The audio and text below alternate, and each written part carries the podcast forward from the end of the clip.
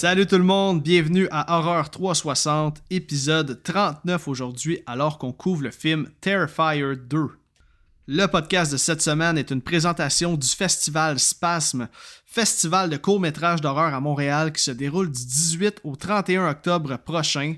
Et je vous invite à vous rendre au spasme.ca pour avoir plus de détails sur toutes les différentes soirées thématiques du festival cette année, ils ont vraiment mis le paquet pour leur 22e édition et je suis très fier d'être un partenaire officiel avec eux. D'ailleurs, j'ai un concours présentement sur mes réseaux sociaux. J'ai une paire de billets à faire tirer pour la grande soirée Horreur Spasme qui va se dérouler lors de la soirée du 31 octobre, soit la soirée de l'Halloween. Le tout se déroule au théâtre Plaza.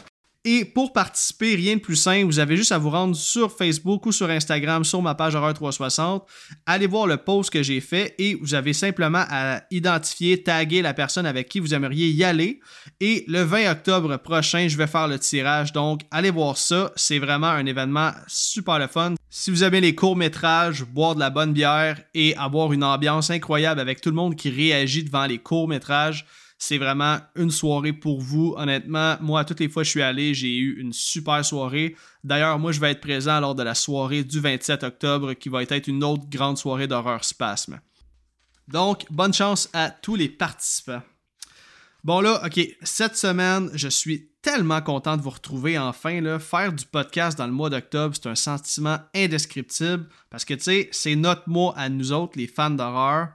Puis j'espère vraiment que vos marathons d'horreur se déroulent à merveille, puis que vous en profitez en masse pour regarder un maximum de films. Le mois d'octobre, c'est fait pour ça. Aujourd'hui, gros épisode spécial gore et effets pratiques. J'ai d'ailleurs choisi un film qui était sur ma watchlist depuis longtemps pour ma confession. Voyons donc, j'avais pas encore vu ça, mais là, c'est fait. Je vous invite donc à venir faire un petit tour avec moi à l'église drette.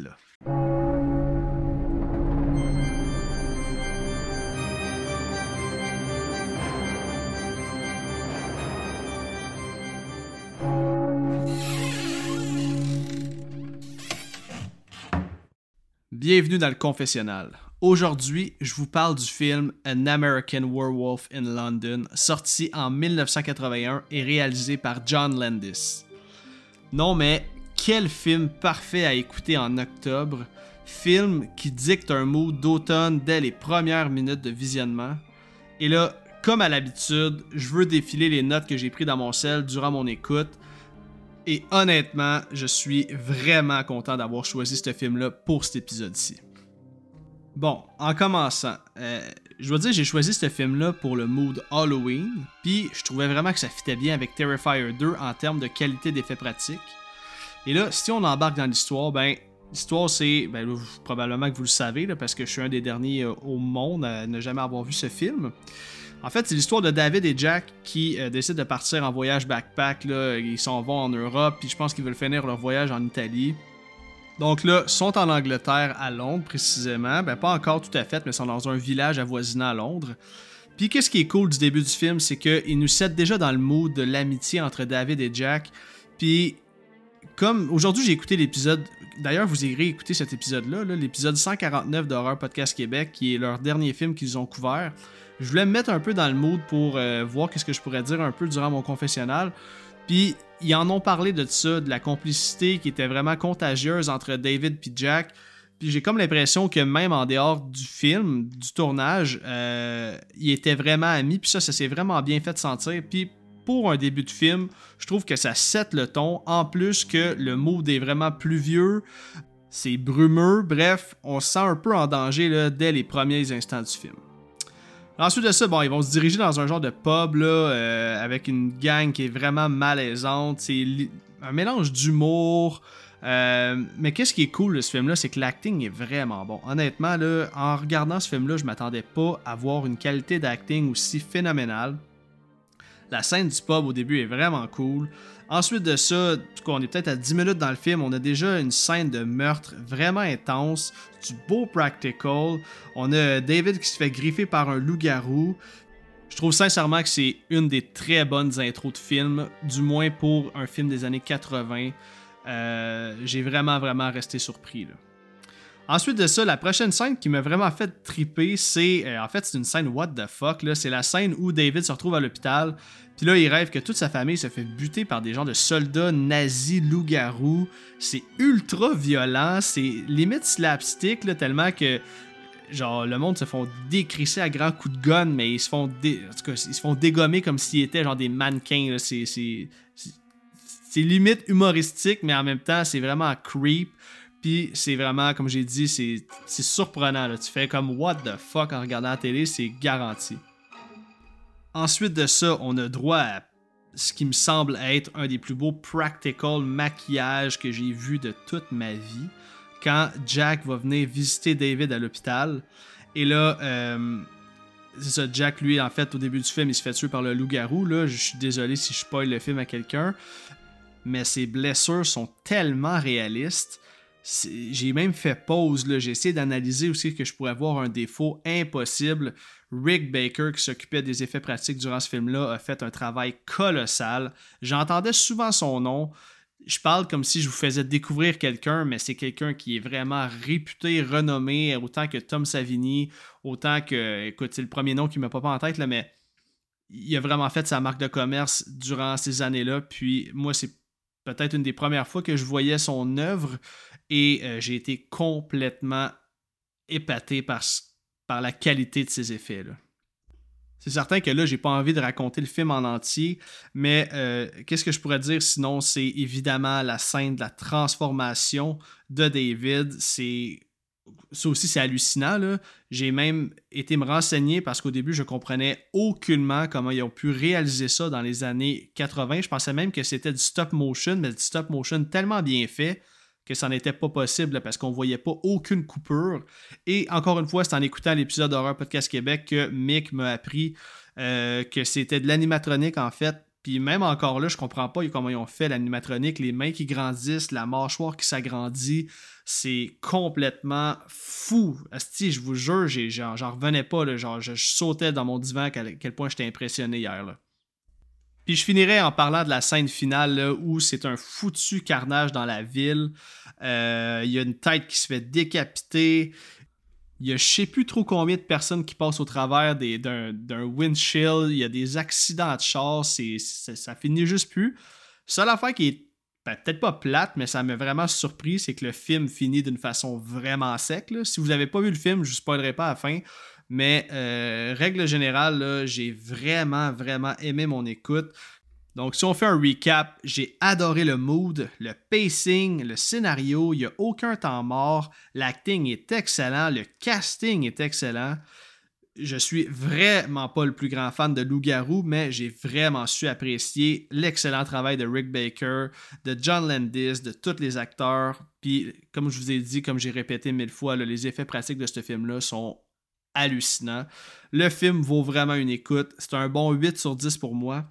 Puis moi, ce qui me passionne dans ces films-là, c'est un peu comme avec Terrifier. vous allez l'entendre un peu plus tard dans l'épisode, mais j'aime tellement voir le travail de gens passionnés qui mettent le cœur à l'ouvrage dans quelque chose qui les passionne. Tu sais, quand c'est leur propre bébé, ça, ça paraît, il y a de l'amour qui est mis de l'avant, puis ça fait en sorte qu'on a de quoi de culte qui va vraiment bien vieillir au travers des années. Donc, euh, chapeau à John Landis et à Rick Baker.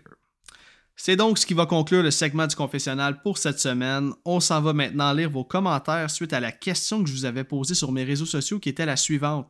Quel est le film où se trouvent les meilleurs effets pratiques selon vous? Ça faisait vraiment longtemps que je n'avais pas fait ce segment-là, donc j'y vais à l'instant. On commence avec Caroline Baudouin qui nous dit Evil Dead 2013 avec raison. On a ensuite Marc-André Lapalisse qui nous propose deux films. Lui, il dit Je ne suis toujours pas revenu des effets spéciaux de la scène finale du film Society de Brian Usna.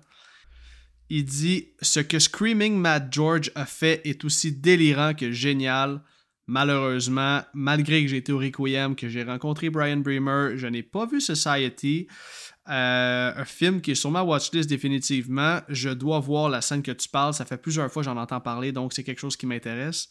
Et il rajoute comme deuxième film, il dit sinon pour le Québec, je dirais les effets de Rémi Couture dans Thanatamorphose d'Éric Falardeau, du body horror à l'état pur. On a ensuite Jamie Lee Tremblay qui nous dit J'ai adoré ceux dans Ginger Snap, mais je pense que Hellraiser m'a aussi beaucoup marqué. Et là, petite confession, je n'ai jamais vu Ginger Snap. Est-ce que je vais le faire dans le confessionnal un jour? Peut-être. Euh, c'est un film, semble-t-il, qui est vraiment un bon mood d'automne, d'Halloween en fait. Donc, euh, ouais, Ginger Snap, je dois vraiment voir ça. Honte à moi de ne pas avoir vu ça. Ok, on a Francis Laporte qui continue. J'ai adoré son commentaire d'ailleurs. Il dit Sans aucun doute pour moi, le film qui m'a le plus perturbé quand j'étais plus jeune, c'est le film The Thing. Personnellement, je trouve que l'effet technique est super pour l'année du film. La scène quand le chien est dans la cage et qu'il commence à se transformer, il dit J'ai été traumatisé. Il rajoute Mon père me laissait écouter des films d'horreur avec lui et je ne crois pas que j'avais l'âge requis pour le film à cette époque. Et comme je réponds sur les réseaux sociaux, j'ai dit T'avais peut-être pas l'âge pour écouter ce film-là, mais ça t'a forgé des souvenirs pour toujours. Puis les souvenirs d'enfance, quand on écoute des films avec notre père ou avec nos parents, euh, la première fois qu'on découvre un film d'horreur, c'est gravé dans notre mémoire pour toujours, puis ça fait des moments magiques. On va y aller avec Maxime Perrault qui dit J'ai vraiment de la difficulté à décider d'un film. Je dois souligner le travail de Tom Savini et l'héritage de Fulci en la matière. Mais pour choisir un film, j'ai toujours aimé les effets du premier Hellraiser. Ok, j'en lis deux derniers. On a Kevin Dupont qui nous dit J'hésite entre le loup-garou de Londres et The Thing. Je me souviens que quand j'ai vu pour la première fois The Thing, j'étais enfant et j'ai vraiment eu la chienne. Quand j'ai vu la scène du défibrillateur, j'y ai vraiment cru. On va finir ça avec Laurent de Champlain qui nous dit Je suis partagé entre The Thing, The Fly et An American Werewolf in London. Les trois sont écœurants. Donc là, on peut comprendre qu'il y a des titres qui reviennent assez souvent, avec raison, de Thing. C'est pas un film que j'affectionne énormément. Par contre, je suis capable de voir tout l'amour qui a été mis dans les effets pratiques. An American Werewolf in London, bah, je viens d'en parler, puis évidemment, c'est un titre qui est ressorti souvent. Euh, The Fly, je suis quand même pas surpris que ça ait sorti. Puis pour Ginger Snaps, ben, euh, je l'ai pas vu. C'est un film que je mets sur ma watchlist pour pouvoir le décortiquer une bonne fois et peut-être l'amener dans le confessionnal une bonne fois pour toutes.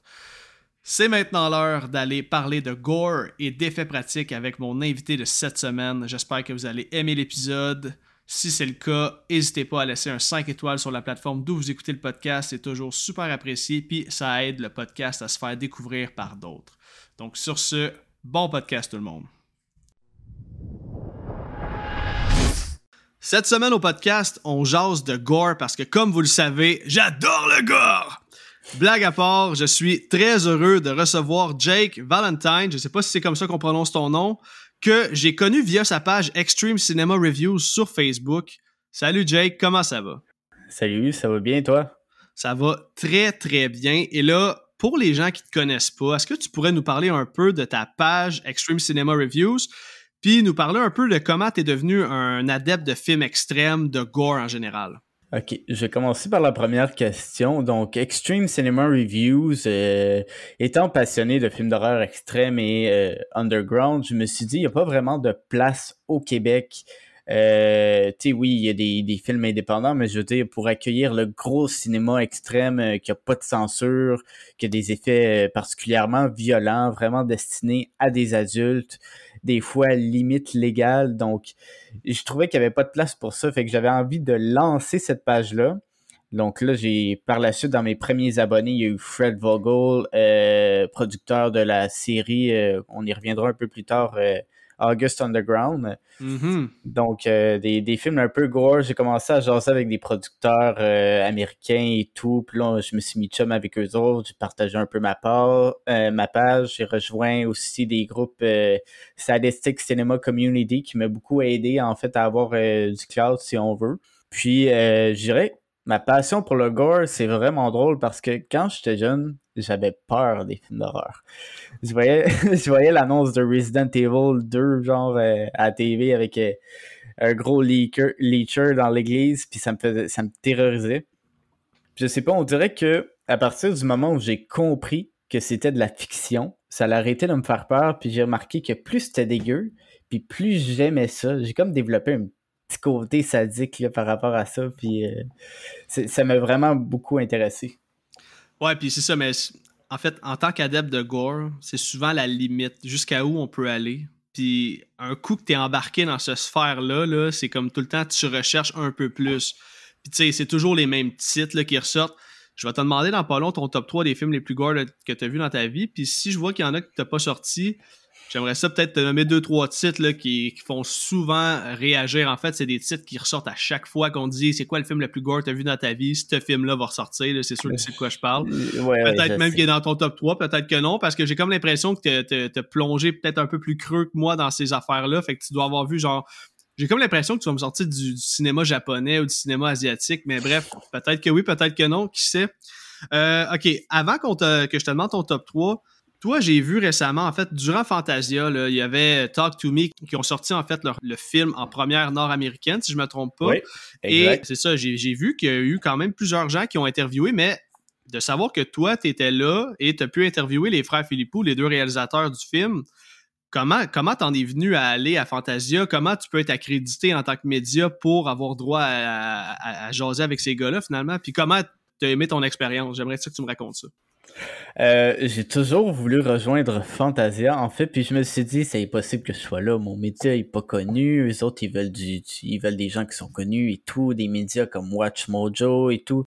Puis bref, là, j'ai écrit un gros courriel très professionnel, comme quoi que euh, j'étais super passionné par le cinéma de genre international et tout.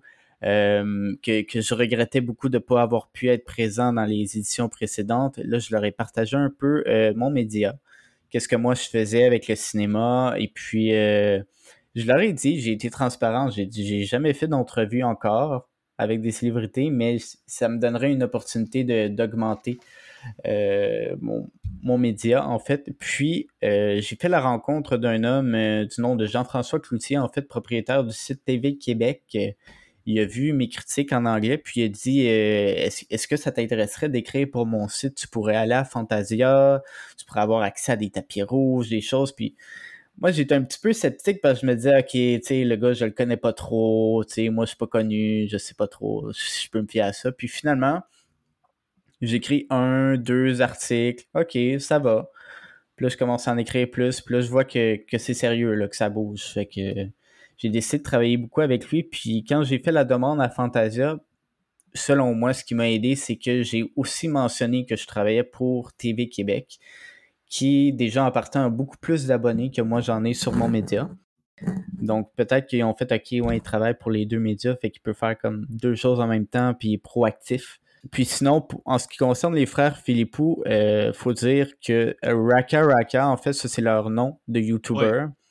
Donc, ça date pas d'hier qu'ils font du gore. Donc, dès que j'ai vu que Talk to Me allait être là, je me suis battu. La seconde qu'ils ont annoncé la liste des talents disponibles pour des entrevues, euh, j'ai dit je veux, je veux être le premier, je veux une place, je veux être sa je veux être partout. Donc euh, là, il, y avait comme euh, où il y avait le tapis rouge, il y avait des bandes, et puis il y avait plein de papiers à terre avec le nom des médias. Puis il y avait le mien et j'étais vraiment centré euh, devant eux. Puis là, il y avait la, dame qui présentait les médias au frère Philippou. Elle disait OK, ça c'est, euh, disons, TVA, ça c'est LCN. Euh. Donc là, plus la dame avançait vers moi et plus je stressais. je ben, sentais Avec raison. Je sentais l'angoisse parce que les autres, et, je regarde leurs vidéos depuis que je suis kid, là, leur version de Ronald McDonald qui tue des ben enfants dans un McDo, c'est du bonbon. Et sachant qu'ils font beaucoup, beaucoup de gore sur Facebook, euh, je m'attendais à beaucoup, beaucoup en termes de gore. Malheureusement, ils m'ont annoncé en entrevue qu'il y a une scène en particulier où ils essayaient d'encapsuler l'enfer. Et puis, euh, malheureusement, étant donné que le, le film a été euh, distribué par A24, il y a plein de choses qui n'ont pas passé la censure, donc ils ont dû couper à 15 hmm. secondes une scène de 2 minutes et demie. Oh, ok, ouais. Ça, ça me fait quand même un petit quelque chose parce que sachant qu'ils sont très bons dans le gore, et que eux m'ont avoué en entrevue que cette scène-là était particulièrement viscérale. J'ai vraiment envie de savoir si un jour ils vont faire euh, comme un director Scott puis ils vont sortir une version non censurée, mais euh, je sais pas trop comment ça va se passer. J'ai l'impression qu'ils sont rentrés dans une nouvelle game où ils peuvent pas trop excéder les limites du mainstream. Ouais. Ouais, c'est sûr. Puis en même temps, c'est un peu A24 qui leur a ouvert les portes en finançant leur projet aussi. Là. Fait que, tu sais, t'as toujours des, des, bâtons dans les roues là, quand t'as un studio derrière toi, malgré que t'as les bonnes idées. Mais c'est surprenant parce qu'il y a quand même des de bonnes scènes de gore. Là. Je veux pas qu'on spoil rien de ce film-là parce qu'il y a peut-être beaucoup de gens qui l'ont pas encore vu, là, mais euh, il y, a vraiment des, des, des, super bonnes scènes. Mais comment tu t'es préparé pour cette entrevue-là? Oh, ok. Ça, c'est vraiment comique parce que euh, comme c'était ma première entrevue à vie et que c'était avec des vedettes aussi grosses, euh, j'étais stressé et j'ai jamais été autant stressé de ma vie à préparer. Parce que là, j'ai fait comme une mini entrevue sur le tapis rouge. Après ça, il était comme hey, viens prendre des photos avec nous. Fait que je suis passé l'autre bord du tapis rouge, on a pris des photos. Euh, après le film, on est allé dans un lounge VIP, Garden Room. J'ai jasé un peu avec eux autres. on a pris un verre, on a jasé, c'était chill. Puis euh, ça m'a permis peut-être en quelque sorte de décompresser de ce stress-là parce que j'ai vu que c'était du monde bien normal au final. C'est toujours ça, hein? Ce qui était stressant, c'est que le lendemain matin, euh, je me fais dire, c'est une entrevue avec des caméras aux quatre coins de la pièce il, il va y avoir plein, plein de médias et ça se fait au Four Seasons à Montréal, qui est quand même un hôtel très prestigieux. Donc, euh, je vais là-bas, déjeuner complémentaire, tout est beau. Mais moi, je me répète en boucle mes questions dans ma tête parce que je suis sûr que je vais en manquer une. Et comme de fait, durant l'entrevue, j'ai oublié ma question, donc j'ai dû sortir mes notes puis la lire. évidemment, je l'ai coupé au montage, mais mais c'était, c'était stressant parce que tu vois, quand, quand il y a des gens que tu admires beaucoup, et puis là, tu te retrouves face à eux et leur regard est rivé sur toi, ils attendent tes questions, toi, tu attends leur réponse, il y a juste vous trois dans cette pièce-là, c'est. C'est indescriptible, hein? C'est indescriptible, c'est irréel presque. Ah, ben c'est cool, man. C'est une belle preuve de résilience, ton affaire. Là. Tu, tu voulais le faire, tu l'as fait, puis garde, aujourd'hui, tu peux m'en parler, puis c'est vraiment cool. Ok, ben écoute, on va closer ça là-dessus par rapport à Fantasia. Je trouve ça vraiment cool, ton histoire. Euh, m'intéresse, c'est vraiment de savoir, euh, puisque tu euh, as une page de, de, de, review de cinéma, de, gore, de cinéma extrême, ce serait quoi ton top 3, Jake, des films les plus gore extrêmes que tu as vus dans ta vie? Puis j'aimerais ça que tu m'expliques un peu euh, le pourquoi que ce, ces films-là se retrouvent dans ton top 3. D'accord, ok. Donc, euh, je vais y aller avec un, incontournable, évidemment, du cinéma japonais. Donc, je vais commencer avec euh, Yoshihiro Nishimura. C'est pas le titre d'un film, mais c'est le nom d'un réalisateur. Un réalisateur qui fait des films à peu près de deux heures. C'est des films qui finissent plus. Et c'est du gore tout le long. Ça gicle, ça gicle comme une borne fontaine qui, qui finit plus de couler. C'est ridicule. C'est de l'exagération, un peu comme les, les animations japonaises. Est-ce que tu aurais un film de sa filmographie à mettre numéro 3, mettons, là, pour les auditeurs qui seraient intéressés à découvrir ça? Je dirais Tokyo Gore Police. Ouais, ok. Je l'ai souvent entendu parler. Je l'ai jamais vu, par contre. Mais ok. ok. Fait que numéro 3, Tokyo Gore Police. Numéro 2, tu irais pour qui? Ou pourquoi plutôt? Je dirais euh, Mei-chan Daily Life de Movie. En fait, c'est une adaptation du, du manga japonais. C'est l'histoire d'une euh, d'une femme de ménage en fait qui, qui se fait euh, qui, qui, se fait engager. Puis euh, elle, elle comment je pourrais dire? Ok, la femme de ménage en question tombe sur un poste et découvre qu'une des autres personnes qui habitent dans ce manoir-là a la capacité de se régénérer. Donc, la femme de ménage, elle découvre un, une espèce de sentiment euh, sadique mélangé avec la sexualité, puis a envie d'expérimenter ce côté-là de sa personnalité avec la femme qui peut se régénérer. Donc, ça laisse place à énormément de créativité et énormément de scènes brutales, euh, de violence gratuite, et puis euh, c'est de la dépravation de haut niveau. Là, donc, euh, je, le, recommande fortement. C'est de Sade Sato. Rappelle le titre, s'il vous plaît? Mei-chan Daily Life. Mei-chan Daily Life. Un autre film japonais ou euh, Oui, japonais encore. Ok, ok. Est-ce que ton numéro 1 se, trouve au Japon aussi? Pas du tout. Le numéro 1, je dirais, ça va être euh, américain cette fois. Ok, ça me... ah ouais, ok. Donc, je ne sais pas trop si on peut qualifier ça de film, Mais étant donné que c'est produit et vendu, je présume que je peux dire que c'est un film. Je dirais les réalisations de White Gardenia. White Gardenia, ce qu'il fait, c'est qu'il s'automutile devant une caméra et vend ça comme des films en fait. Donc, euh, pour énumérer quelques scènes, parce que ça m'étonnerait que les gens ont, envie de s'aventurer dans quelque chose d'aussi sombre, euh, il y a un segment euh, qu'il a fait dans l'anthologie d'horreur XXX Dark Web distribué par Tetro Vidéo. Et puis, dans ce, ce film-là, en fait, il se coupe un doigt avec un couperet. Et puis, sa blonde le cuisine avec du beurre dans une poêle. Et puis, il sert ça sur deux, trois feuilles de salade et il le mange. Ok, mais c'est vrai tout ça, là. Oui, c'est vrai. Mais c'est commercialisé comme un film et semblerait-il que c'est légal à distribuer parce que ce n'est pas un meurtre et la personne est quand même vivante. D'autres choses qu'on peut voir, on peut voir euh, des pénis cloués à des, planches de bois, on peut voir euh, lui en train de sucer un couteau dans le sens de la lame, donc ça, ça lui coupe toutes les lèvres. C'est, c'est très très cru, mais tu vois, il utilise beaucoup de l'alcool à friction, là, comme il va se poignarder avec des ciseaux, avec de l'alcool. Donc ça, je dirais, il n'y a pas... J'ai rarement vu quelque chose d'aussi gore et le fait de savoir que c'est réel rend la chose particulièrement éprouvante et dégoûtante. Ben, tabarnak, je sais plus, man. Holy shit, ok, c'est. Ok, wow, man. Je savais même. Ce, ce gars-là, pour vrai, là, je te jure, il m'a envoyé tous ses films, tous, tous, tous ses films par euh, Gmail. Puis honnêtement, je les ai pas toutes vues. Ils voulaient que je les review. Mais même, c'est pas, pas, que j'aime pas le gore, j'aime le gore, mais je me sens comme, on dirait, mal à l'aise de review ça, sachant ben que c'est pas de la fiction.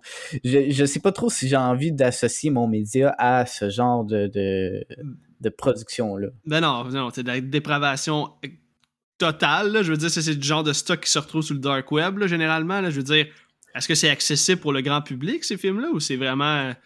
C'est accessible au grand public. Il y, a même un site euh, Tetro Vidéo. En fait, sont, sont pas mal réputés. Je dirais Tetro Vidéo, Black Lava Entertainment. C'est tous des, sites qui produisent des films underground. Euh, particulièrement réalistes. C'est pour ça que j'aime le gore, parce que je trouve que dans les films indépendants, les effets spéciaux sont vraiment mieux faits que dans les films euh, grand public.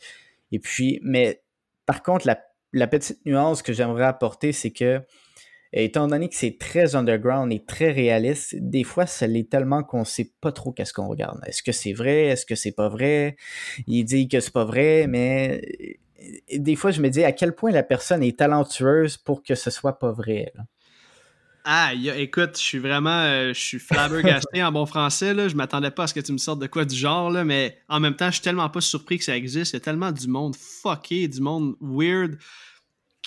C'est attention span next level, ça là. c'est voyons donc, le monde paye pour te regarder, te torturer toi-même. C'est, je suis dépassé présentement. Là, en même temps, je suis content que tu m'aies pas sorti un Serbian Film parce que c'est le film qui ressort dans le top 3 de pratiquement tout le monde. Mais tu sais, oui, c'est dépravé, oui, c'est intense, puis tout, mais sachant qu'il y a des choses réelles qui sont filmées et qui sont démontrées au public, un Serbian Film, ça devient un film de Disney dans ce cas-là. Là, puis... Exactement. Pour moi aussi, c'était le film le plus gore. La première fois que j'ai vu un Serbian Film, j'étais choqué pendant 30 minutes, je voulais pas parler. Mais quand j'ai vu pire, j'ai fait OK, finalement, j'ai juste rien vu, puis mes connaissances sont pas assez approfondies. Non, c'est ça. OK, je vais comprendre une petite minute. Euh, qu'est-ce que tu penses des snuff movies, du style euh, August Underground? Tu as parlé de ça tantôt. Est-ce que tu es, fan ou est-ce que tu en consommes du snuff movie? Euh, j'en connais des vrais, mais est-ce que c'est quelque chose qui m'intéresse? La réponse est non. Ah ben non, clairement pas. Quand c'est de la fiction, ça me dérange vraiment pas. Mais des films qui prétendent être des films comme euh, ils vont dire euh, MD Pope, euh, qui, qui, est un acronyme de Most Disturbing People on Earth. ils vont dire que ça c'est le film le plus gore, mais en réalité c'est pas un film, c'est juste c'est juste une compilation de vidéos trash trouvées sur internet en fait, mettre sur un mettre sur un CD comme Fubar ou Registros Fatais qui, qui, a trois volets, qui est qui est espagnol. Puis euh, c'est tout un peu le même principe. Sinon, il y a Snuff R73. Euh, cherchez-le pas, vous le trouverez nulle part. Je l'ai pas vu, je veux pas le voir parce que il y a des choses inacceptables là-dedans, semblerait-il. Mais en ce qui concerne les faux Snuff comme August Underground et tout, j'aime vraiment ça parce que ça, ça exploite au maximum le concept des effets pratiques, en fait. Donc, souvent, pour avoir une touche de, Pour avoir l'allure d'un faux snuff, ils vont prendre des vieilles caméras, ils vont mettre des effets VHS, avoir une image un petit peu granuleuse pour rendre la chose un petit peu plus euh, caméra à l'épaule, réaliste. Comme s'ils nous, nous amenaient dans leur univers sadique. Puis, euh, au niveau des trips, souvent, ce qu'ils vont faire, ils vont aller euh, au boucher du coin, ils vont demander des entrailles d'animaux, ils vont les utiliser pour le film, puis ils se débrouillent vraiment avec les moyens du bord dans les fausses snuffs. OK. Écoute, on va classer là-dessus. Juste avant, euh, tu pourrais-tu me donner la meilleure définition possible de ce qu'est un snuff movie pour les auditeurs qui sont un peu moins familiers avec le terme en deux, trois phrases là, avant qu'on passe à l'appréciation du film? OK. Un snuff movie, c'est une dépiction réelle de la violence filmée sur une caméra, distribuée soit sur le dark web ou euh, sur Internet public. Un faux snuff est une fausse représentation du snuff movie, mais sur un niveau fictionnel. Donc, quelque chose qui est un peu plus acceptable étant donné que c'est pas criminel de le regarder ou de l'avoir en sa possession. OK. Autrement dit, c'est comme des meurtres qui sont vraiment filmés, mais qui sont comme fictifs. Tandis qu'un vrai snuff movie, c'est littéralement quelqu'un qui filmerait son meurtre, le distribuerait sur Internet. Exact. C'est juste pour rendre ça clair pour les gens qui seraient un peu moins familiers. OK, sur une note un peu moins trash, on va maintenant passer euh, au sujet. Mais j'ai adoré ce segment-là. By the way, là, je, je, suis un fan fini de gore. Tout ce qui est extrême, ça me fascine. Fait que je suis vraiment content que tu apportes ton expertise à l'épisode aujourd'hui. OK, euh, là, comme je l'ai dit tantôt, aujourd'hui, on va euh, seulement analyser les scènes de gore de Terrifier 2. On va pas parler du scénario. Donc, dans ton appréciation du film, j'aimerais ça que tu me parles, euh, premièrement, du film, sans spoiler, euh, de mm-hmm. comment tu as aimé ta réécoute. tu peux me parler un peu du scénario, puisqu'on n'en parlera pas du reste de l'épisode. Puis, j'aimerais ça que tu me donnes un peu ton opinion sur le personnage de Art là, en deux, trois minutes, tout ça. OK. Donc, euh, je dirais Terrifier 2 euh, respecte énormément sa promesse en nous délivrant les images les plus graphiques, sadiques, tordues, impressionnantes, salissantes, dégoûtantes, sanguinolentes. Je peux en continuer, je peux continuer longtemps. Mais euh, dans une production aussi professionnelle, avec un budget aussi minime, c'est très, c'est très impressionnant. Et j'ai tendance à dire que ce film respire l'amour et la passion pour le cinéma underground et gore. Ils sont pas tombés dans le mainstream. Ils ont ajouté un petit peu de fantaisie pour essayer de peaufiner la chose, étant donné qu'il y, a des événements dans le premier film qui expliqueraient pourquoi le personnage ne revient pas dans le deuxième film, mais ils ont trouvé une façon de le faire revenir par la fantaisie. Donc, je me rappelle d'avoir un peu suivi leur campagne sur Kickstarter dès qu'ils ont annoncé le projet pour Terrifier 2. Puis ils ont, ce que j'aime, c'est qu'ils n'ont pas pris le don des gens pour faire n'importe quoi. Ils ont, vraiment gâté, puis ils ils ont fait un film taillé sur mesure pour les fans de gore. Les effets spéciaux sont à couper le souffle. J'ai vraiment pris, euh, lors de ma première écoute, j'ai vraiment pris le temps d'étudier puis d'analyser scrupuleusement puis soigneusement les détails quant à l'exécution au professionnalisme des maquillages, la texture des matières, les effets visuels, la coloration, la, la direction artistique. Tout ce que je peux dire pour vrai, c'est que c'est saisissant, puis le nombre de détails est incalculable. Même dans des films à 13 millions de dollars en budget, j'ai jamais vu ça. Puis j'ai jamais vu autant d'argent réparti aussi intelligemment, en fait. Parce que c'est quand même un budget très petit. Je, vais, je vais te laisser le révéler tout à l'heure. Puis, euh, au niveau des médias, tous les médias de divertissement, talk show, bulletins de nouvelles parlent de ce film comme étant le film le plus extrême de 2022, euh, que, les gens vomissaient en salle et tout. Puis ça, honnêtement, j'ai pas de misère à le croire. Moi, c'est que je suis en, j'ai une capacité endurcie, donc ça me fait plus rien. Mais euh, j'étais en train de rire, en fait, durant les scènes gore parce que j'étais tellement... Euh, je serais tellement seul, j'étais comme, oh my god, c'est trop hot. Puis là, mon, mon, mon fiancé disait, ok, calme-toi un peu. Je suis comme, non, non, mais tu comprends pas, c'est hot. Puis, ça me surprend aussi qu'avec son budget, ils ont fait plus que 5,4 millions au box-office. C'est énorme pour un film de cette envergure-là. Selon moi, c'est plus que mérité. Ce qui démarque surtout Terrifier 2 des autres productions cinématographiques, c'est que quand un film professionnel est tourné, la majorité des scènes graphiques sont coupées ou éditées pour un public classé R aux États-Unis, ce qui est malheureusement le cas pour The Sadness par hmm. Rob Jabaz. Mais euh, en revanche, euh, Terrifier 2 daigne pas de nous offrir des plans de caméra quand même spectaculaires. Ils prennent vraiment le temps. Si une scène de décapitation, la caméra va être fixée directement là-dessus. Ils vont prendre son temps pour nous montrer les détails. Puis c'est beaucoup d'acharnement. Mais sans révéler trop l'histoire, je pense que ça vaut la peine de le regarder. Mais je pense que peut-être que la fantaisie va turn off quelques personnes.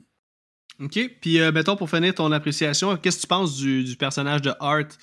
Ça serait quoi ton, opinion sur ce clown mythique? Je dirais que Art euh, Clown, c'est un, très bon acteur. Il a joué également dans, dans diverses euh, productions par la suite, toujours indépendantes, comme The Mean One, qui est une version horrifique, trash du Grinch. J'aime bien son rôle dans Terrifier. Je crois que ce personnage-là a un, un petit quelque chose dans son sang pour incarner le rôle d'un vilain. Je peux pas dire tous les vilains parce que c'est sûr qu'il serait peut-être pas bon dans tout, mais je pense que Damien Leon a vraiment trouvé une façon d'apprivoiser euh, David Howard Thornton pour lui, lui donner euh, un chemin. Parce qu'au départ, avec Fire 1, c'est un, il y avait des chemins un petit peu boiteux, il y avait des chemins un petit peu nébuleux. On savait pas trop c'était qui le personnage, on savait pas trop au niveau de l'acting. On sait juste que c'était un clown qui est creepy puis qui parlait pas. Ce que j'aime du deuxième film, c'est qu'ils ont vraiment ajouté plus d'expression faciale, plus de gesticulation au niveau de, de sa présence à l'écran. Ce qui, rend la chose que dans le deuxième, tu te dis, ben, il n'y a même pas besoin de parler, que, je suis capable de me dire qu'est-ce qui se dit dans sa tête parce qu'il gesticule, il sourit, il réagit, il rit, il a du fun. Puis en même temps, on peut voir aussi quand il est fâché ou s'il si, a envie de regarder quelqu'un de travers parce qu'il a fait un mauvais commentaire ou peu importe, ben on est capable de le voir au travers de ses expressions. Puis selon moi, c'est formidable. J'ai très hâte de voir son évolution. Je pense qu'il va juste être meilleur. Wow, totalement d'accord. Écoute, t'as apporté des super bons points. Écoute, pour ma part, Terrifier, comme tu l'as mentionné, c'est l'exemple parfait d'un film fait avec amour. C'est euh, en regardant les behind the scenes qu'on comprend à quel point c'est le bébé de Damien Leon.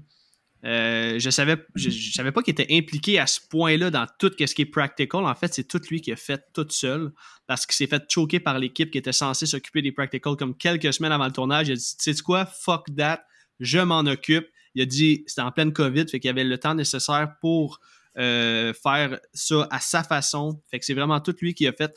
En plus, c'est même lui qui va maquiller euh, Art euh, complètement. Il va y installer sa prothèse, il va l'habiller, il va tout le maquiller. C'est tout lui qui fait de A à Z. Puis je trouve ça vraiment beau de voir ça parce que, tu sais, quand quelqu'un est passionné par quelque chose, là, puis c'est sa sauce à lui, là, mais on le ressent totalement dans Terrifier. Moi, ça vient vraiment me chercher. J'adore les gens passionnés, puis j'adore les gens qui, s'investissent corps et âme dans ce qu'ils aiment faire. Euh, pour ce qui est du film, ils vont repousser certaines limites niveau gore. Euh, l'ambiance Halloween est vraiment insane. Le score du film est juste parfait. Je suis un amoureux du synthétiseur. Euh, j'ai, écoute, ça fait environ deux, trois semaines, puisqu'on a repoussé notre enregistrement de l'épisode. Ça fait à peu près trois semaines que j'écoute la soundtrack. Au moins euh, une fois par jour, je l'écoute de A à Z. J'adore la musique de ce film-là. Euh, qu'est-ce que je pourrais dire? Ben, comme on a dit, hein, le personnage de Hart est charismatique, il est rafraîchissant. Selon moi, il est plus que le bienvenu parmi les icônes des slashers. Les personnages secondaires aussi sont tous attachants, sauf la mère, on va en revenir. Et mm-hmm. euh, finalement, ben, les kills sont tout simplement hallucinants. Par contre, point négatif, le film est trop long et le scénario aurait pu être vraiment meilleur. Je trouve que la mère n'est pas une bonne actrice. Et le mm-hmm. surnaturel, genre pouvoir de l'épée puis tout, là, moi j'embarque pas pantoute. Mais euh, t'écoutes ce film-là simplement pour admirer l'amour des effets pratiques, là, puis euh, pour tout le lore qui vient autour. Tu voulais te dire quelque chose? Ben oui, j'aimerais revenir euh, brièvement sur le rôle de la mère. Je trouvais que sa performance était plutôt indigeste. J'ai vraiment eu de la misère tout le long. On dirait que ça m'a vraiment turn off. J'étais plus capable de la voir. J'avais juste hâte que, que tu sais, bye bye. Ouais. euh, Je trouvais que sa performance semblait vraiment précipitée ou forcée. Puis il n'y avait aucun, euh, aucun naturel. On dirait qu'elle était comme trop dans sa tête puis qu'elle elle essayait de penser à son texte. Exact. Mais je contacte que tu, sois du même avis que moi parce que beaucoup de gens à qui j'ai dit ça m'ont dit Ah, si tu l'as c'est parce qu'elle est bonne. Mais non, elle l'a pas, puis elle est gossante. Il y a une différence entre haïr un personnage parce que le personnage est haïssable. Exemple, si c'est un personnage qui, qui a tendance à être vraiment sauvage avec les autres puis à être euh, très nonchalant, ben, si on l'aime pas, ça veut dire qu'elle joue bien. Mais si on l'aime pas juste parce qu'elle joue mal, ça, c'est une autre affaire. Totalement, totalement. Fait que, écoute, Jake, euh, je vais y aller avec la fiche technique du film. Après ça, je vais dropper quelques fun facts. Là. Je vais parler pendant une couple de minutes. Puis après ça, on va embarquer dans le film. On va énumérer les scènes gore. Ça va être insane. Parfait. Donc, je me lance. Terrifier 2 est un film d'horreur américain écrit et réalisé par Damien Leon et sorti en 2022. Il s'agit de la suite du film Terrifier, sorti en 2017, 2016 me semble, mais ça me dit 2017 dans mes notes. Euh, le film a été tourné avec un maigre budget, on en parlait tantôt, de 250 000 dollars et a récolté mondialement un énorme 15 millions de dollars. Je sais que nord-américain, c'est qu'est-ce que tu as dit tantôt, 5,4, quelque chose dans ce style-là. Et ça me rend tellement heureux qu'un film bas budget connaisse un tel succès honnêtement, chapeau à Damien Leon et vivement le part 3. Euh, semble-t-il qu'il va vraiment retourner aux sources. Selon ses dires, là, il veut vraiment rendre Art terrifiant à nouveau, être euh, un peu moins comique. Fait que je pense que ça va être dark, là, pas à peu près euh, le part 3. Petite parenthèse, est-ce que tu as vu la caméra qu'il a achetée pour Terrifier 3? Non, du tout. C'est une foutu de caméra. Genre, c'est une caméra à 200 000 là. Ok, ok, ok, ok. Donc, il, y a vraiment, il a vraiment level up. Puis quand il a annoncé ça sur son Instagram, il a fait ouf, ok. Là, je pense qu'on va avoir un, niveau de détail un petit peu plus haut. Ben, on rentre dans les Major League. Si à 250 000 tu as réussi à faire un film de même, quand même que le film il en coûterait 3 millions, écoute, ça va être insane. Fait que j'ai comme l'impression qu'il va investir même plus que 3 millions. D'après moi, un film de 5 millions, ça serait quelque chose de très raisonnable pour un, un part 3. Là. Puis, écoute, il risque de péter le 20-25 millions. Il y a tellement d'attentes créées déjà pour le part 3. Et, euh, comme tu dis, j'ai vraiment hâte de voir l'évolution du personnage. Là. il est vraiment iconique. Ok, je poursuis. Le film met en vedette David Howard Thornton dans le rôle de Art. On a Lauren Lavera dans le rôle de Sienna, excellente actrice d'ailleurs. Je, trouve qu'elle fit vraiment bien dans le rôle de euh, Sienna. Je la verrais pas jouer dans d'autres choses, on dirait, mais on, dirait que plus j'ai écouté le film, j'en étais peut-être à ma quatrième écoute, puis plus je l'apprécie. J'avais de la misère à ma première écoute. Je trouvais que elle et son frère avaient pas une super.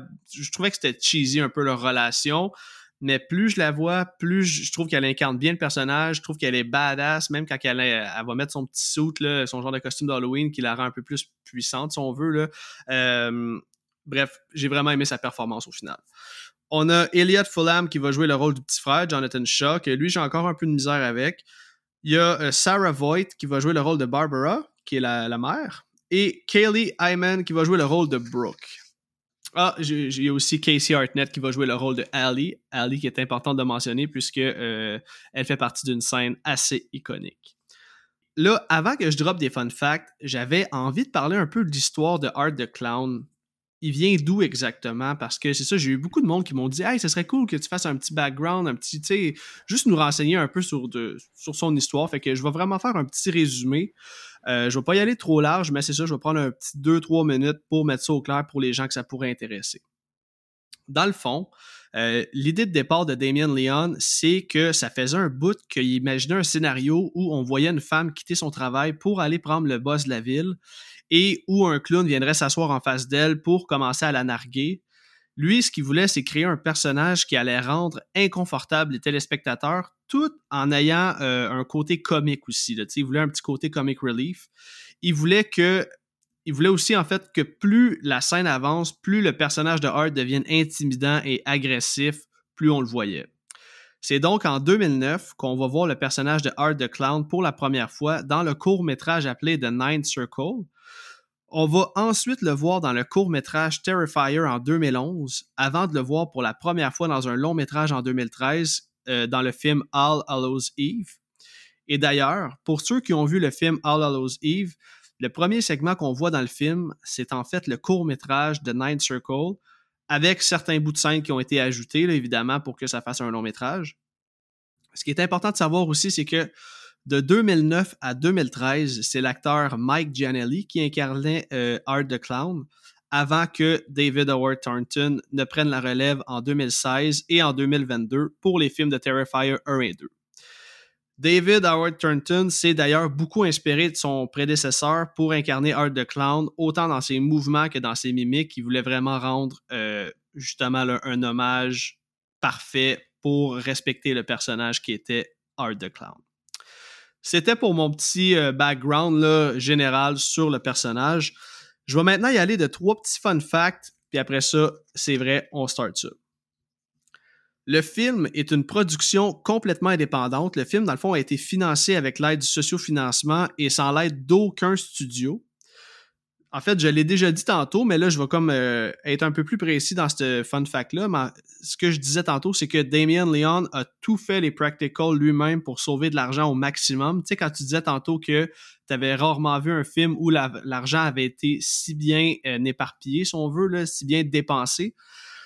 Fait que de, cette façon-là, il n'y a aucun studio qui pouvait lui demander de couper sur le gore ou sur la violence. C'est quand même un très bon move, là. Puis autant que la COVID a causé beaucoup de problèmes, dans son cas à lui, ça l'a vraiment aidé parce qu'il avait tout le temps nécessaire pour produire son film. OK, deuxième fun fact. La petite fille clown qu'on voit tout au long du film, euh, elle était censée être inspirée d'une fille du cinéma d'horreur italien. C'était censé être une adulte au départ.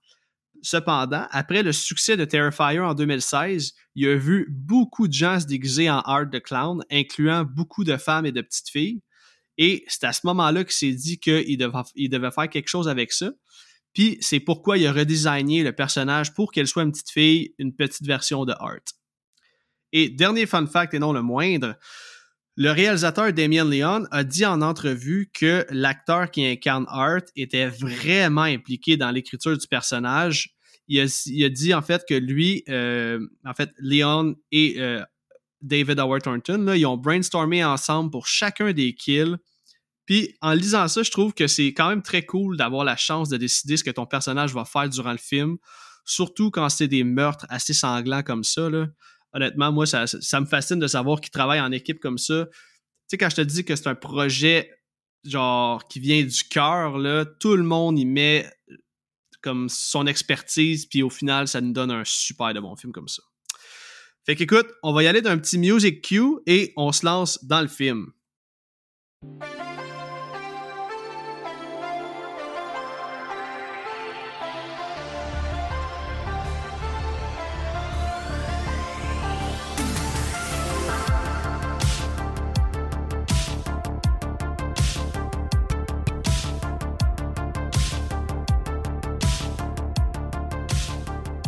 Bon, là, comme j'ai dit tantôt, aujourd'hui, il n'y aura pas de pas à pas. Un film de 2h20, c'est beaucoup trop long à décrire. C'est pourquoi on va analyser chaque scène de gore digne de mention en commençant par la belle scène d'intro.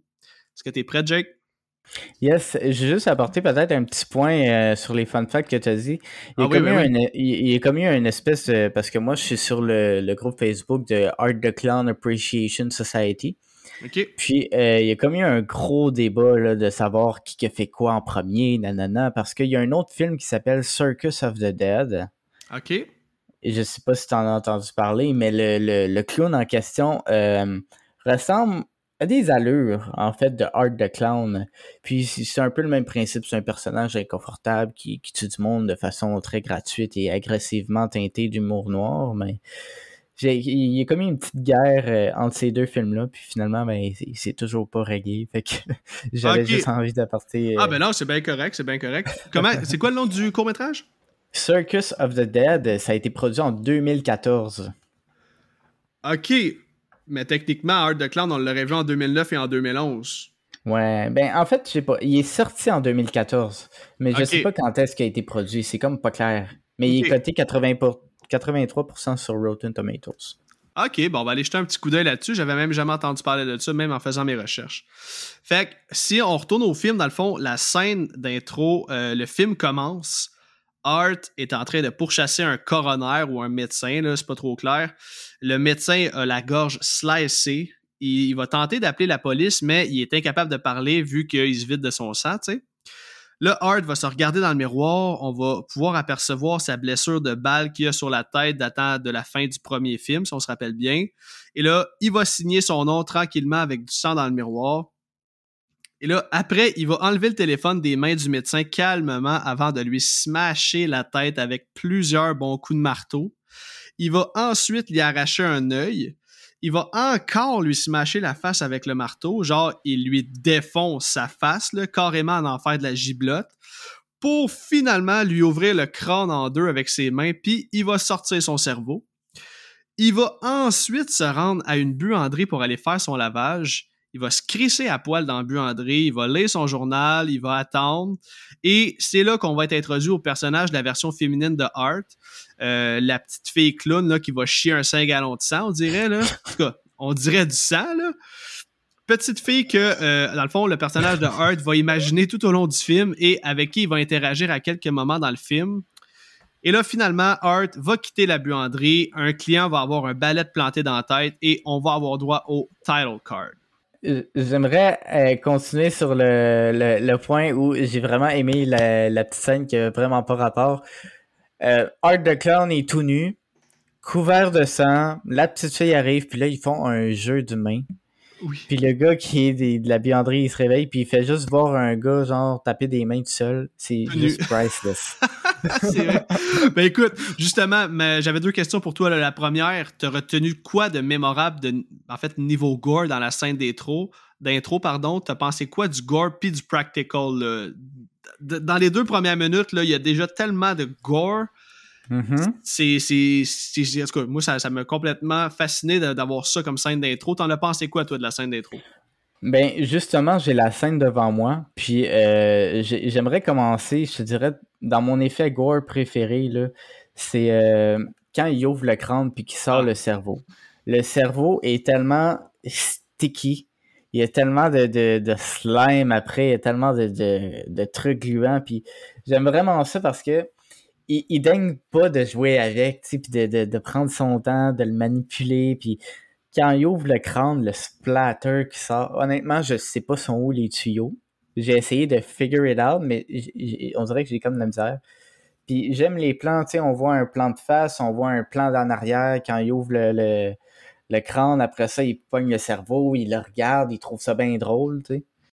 C'est tellement fascinant, il n'y a aucune demi-mesure avec Art pour KSFI qui déciderait d'y ouvrir le crâne en deux, Calis, déjà qui vient d'y smasher à face genre 10, 15 fois avec un marteau, puis pas un gros marteau, genre un petit marteau là, qui ils vont cogner sur le genou pour tester ton réflexe quand tu vas chez le médecin, là, mais, lui, il lui défonce la tête carrément.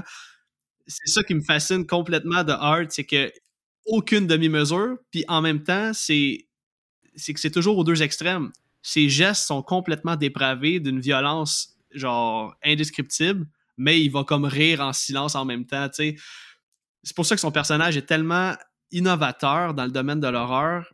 Je trouve que c'était du jamais vu finalement. Ce que j'aime beaucoup en fait des, des, films gore, particulièrement dans Terrifier 2, un détail qui est très important dans un film de ce style-là, c'est euh, ça prend un tueur qui est désorganisé et spontané. Parce que en tant que tel, Art the Clown, il planifie pas ses meurtres. il va quelque part, il a envie de le tuer, puis tant qu'à le tuer, pourquoi pas y ouvrir le crâne puis jouer avec son cerveau? Pourquoi pas euh, y voler un œil? Euh, pourquoi pas, euh, je sais pas, le sectionner en deux? il, il s'acharne dessus. Les humains est un jouet. C'est un clown, un clown, ça joue. Donc, il s'amuse. C'est vrai, totalement. OK, euh, ma deuxième question, dans le fond, parce que j'ai pas l'intention qu'on en reparle du film, mais en quelques phrases, là, tu penses quoi, toi, de la petite fille clown qu'on voit dans le film? Est-ce que tu trouves que c'est un personnage nécessaire à l'histoire? Est-ce que tu trouves que euh, ça apporte quelque chose au personnage de Art et au scénario? Moi, personnellement, je l'aurais pas mis, puis ça aurait été bien parfait de même. Euh, moi, OK. J'aime l'esthétique du personnage. La performance d'acteur est correcte considérant que c'est une jeune, puis on l'a pas vu dans d'autres choses. Je trouve ça très correct comme première apparition dans un écran. La chose, euh, moi je trouve que c'est un personnage qui est quand même très important à l'histoire, même si le scénario est faible en, soi, parce mhm. que euh, ce personnage-là explique le fait de pourquoi Art est revenu, parce que c'est l'entité qui est la petite fille qui a réanimé Art, en fait. Parce que c'est ça, comme, comme là, on est un petit peu dans les spoilers, là, à la fin du premier, ben évidemment, Art laisse le, réalisateur nous laisse croire que Art est décédé, alors qu'en réalité, l'entité lui permet de revenir. Donc le fait, c'est qu'il y a comme une certaine complicité entre la petite fille et euh, l'entité. Tu vois quand même que la petite fille a une mentalité d'enfant. Là. Elle va regarder la télé, elle va faire ses petites affaires, puis lui, Art, il va être en train de préparer son, son prochain coup, mais je peux comprendre que c'est peut-être pas un personnage qui est nécessaire à l'histoire ou au développement de l'histoire, mais je pense que c'était nécessaire qu'elle soit là pour, pour ramener notre tueur préféré. Est-ce que c'est ça. Est-ce que c'est une bonne chose qu'elle ait été là tout le long? Je pense pas. Ça a servi absolument à rien. Il y a des petits caméos par-ci par-là, des petites apparitions au club ou peu importe au party d'Halloween, mais rien de significatif. C'est juste des petits éléments creepy. Moi, j'appelle ça des inserts. C'est quand tu as des longueurs dans ton film, tu mets juste des petits plans de caméra de 2-3 secondes pour dire OK, il y a quelque chose de creepy qui se passe. Pour dire au spectateur OK, endors-toi pas, là. Il y a d'autres choses qui s'en viennent. C'est comme pour essayer de nous garder en haleine, j'ai l'impression. Ok, ben tu vois, regarde, déjà, on est comme deux opinions qui se ressemblent un peu par rapport à ce personnage-là. Euh, je suis pas mal certain que ça rejoint beaucoup de gens, cette opinion-là. Personnellement, à part pour les non-fans d'horreur qui, euh, pour eux, physiquement, ce personnage-là est considéré comme creepy. Moi, une petite fille possédée, ça me fait zéro, aucun effet. Je, trouve que c'est tout le temps pas crédible, focal. Mis à part Reagan dans L'Exorciste, là, je pense que déjà le personnage, ce concept-là était brûlé. Fait que de le surutiliser encore et encore dans l'horreur moderne, je suis pas sûr que c'est cool, mais sais, dans mon fun fact, il expliquait un peu le pourquoi du comment il avait décidé de faire ça. C'est vraiment pour inciter justement les, gens à se déguiser un peu. Et pour ça, c'est cool, mais euh, ce personnage-là n'apporte rien d'intéressant à l'histoire. En effet. OK. La prochaine scène que je veux qu'on parle, c'est la fameuse scène du Clown Café. Hein? Quelle scène complètement what the fuck, limite cauchemardesque. Ben, on s'entend que c'est un cauchemar, cette scène-là. Je vais, comme à l'habitude, je vais énumérer la scène, puis après ça, je veux savoir qu'est-ce que tu en as pensé. Yes. En commençant avec euh, la toune qui reste pognée dans la tête pendant des jours. hein? Là, les auditeurs, je vous mets un extrait à l'instant, parce que c'est pas vraiment vivre ça tout seul.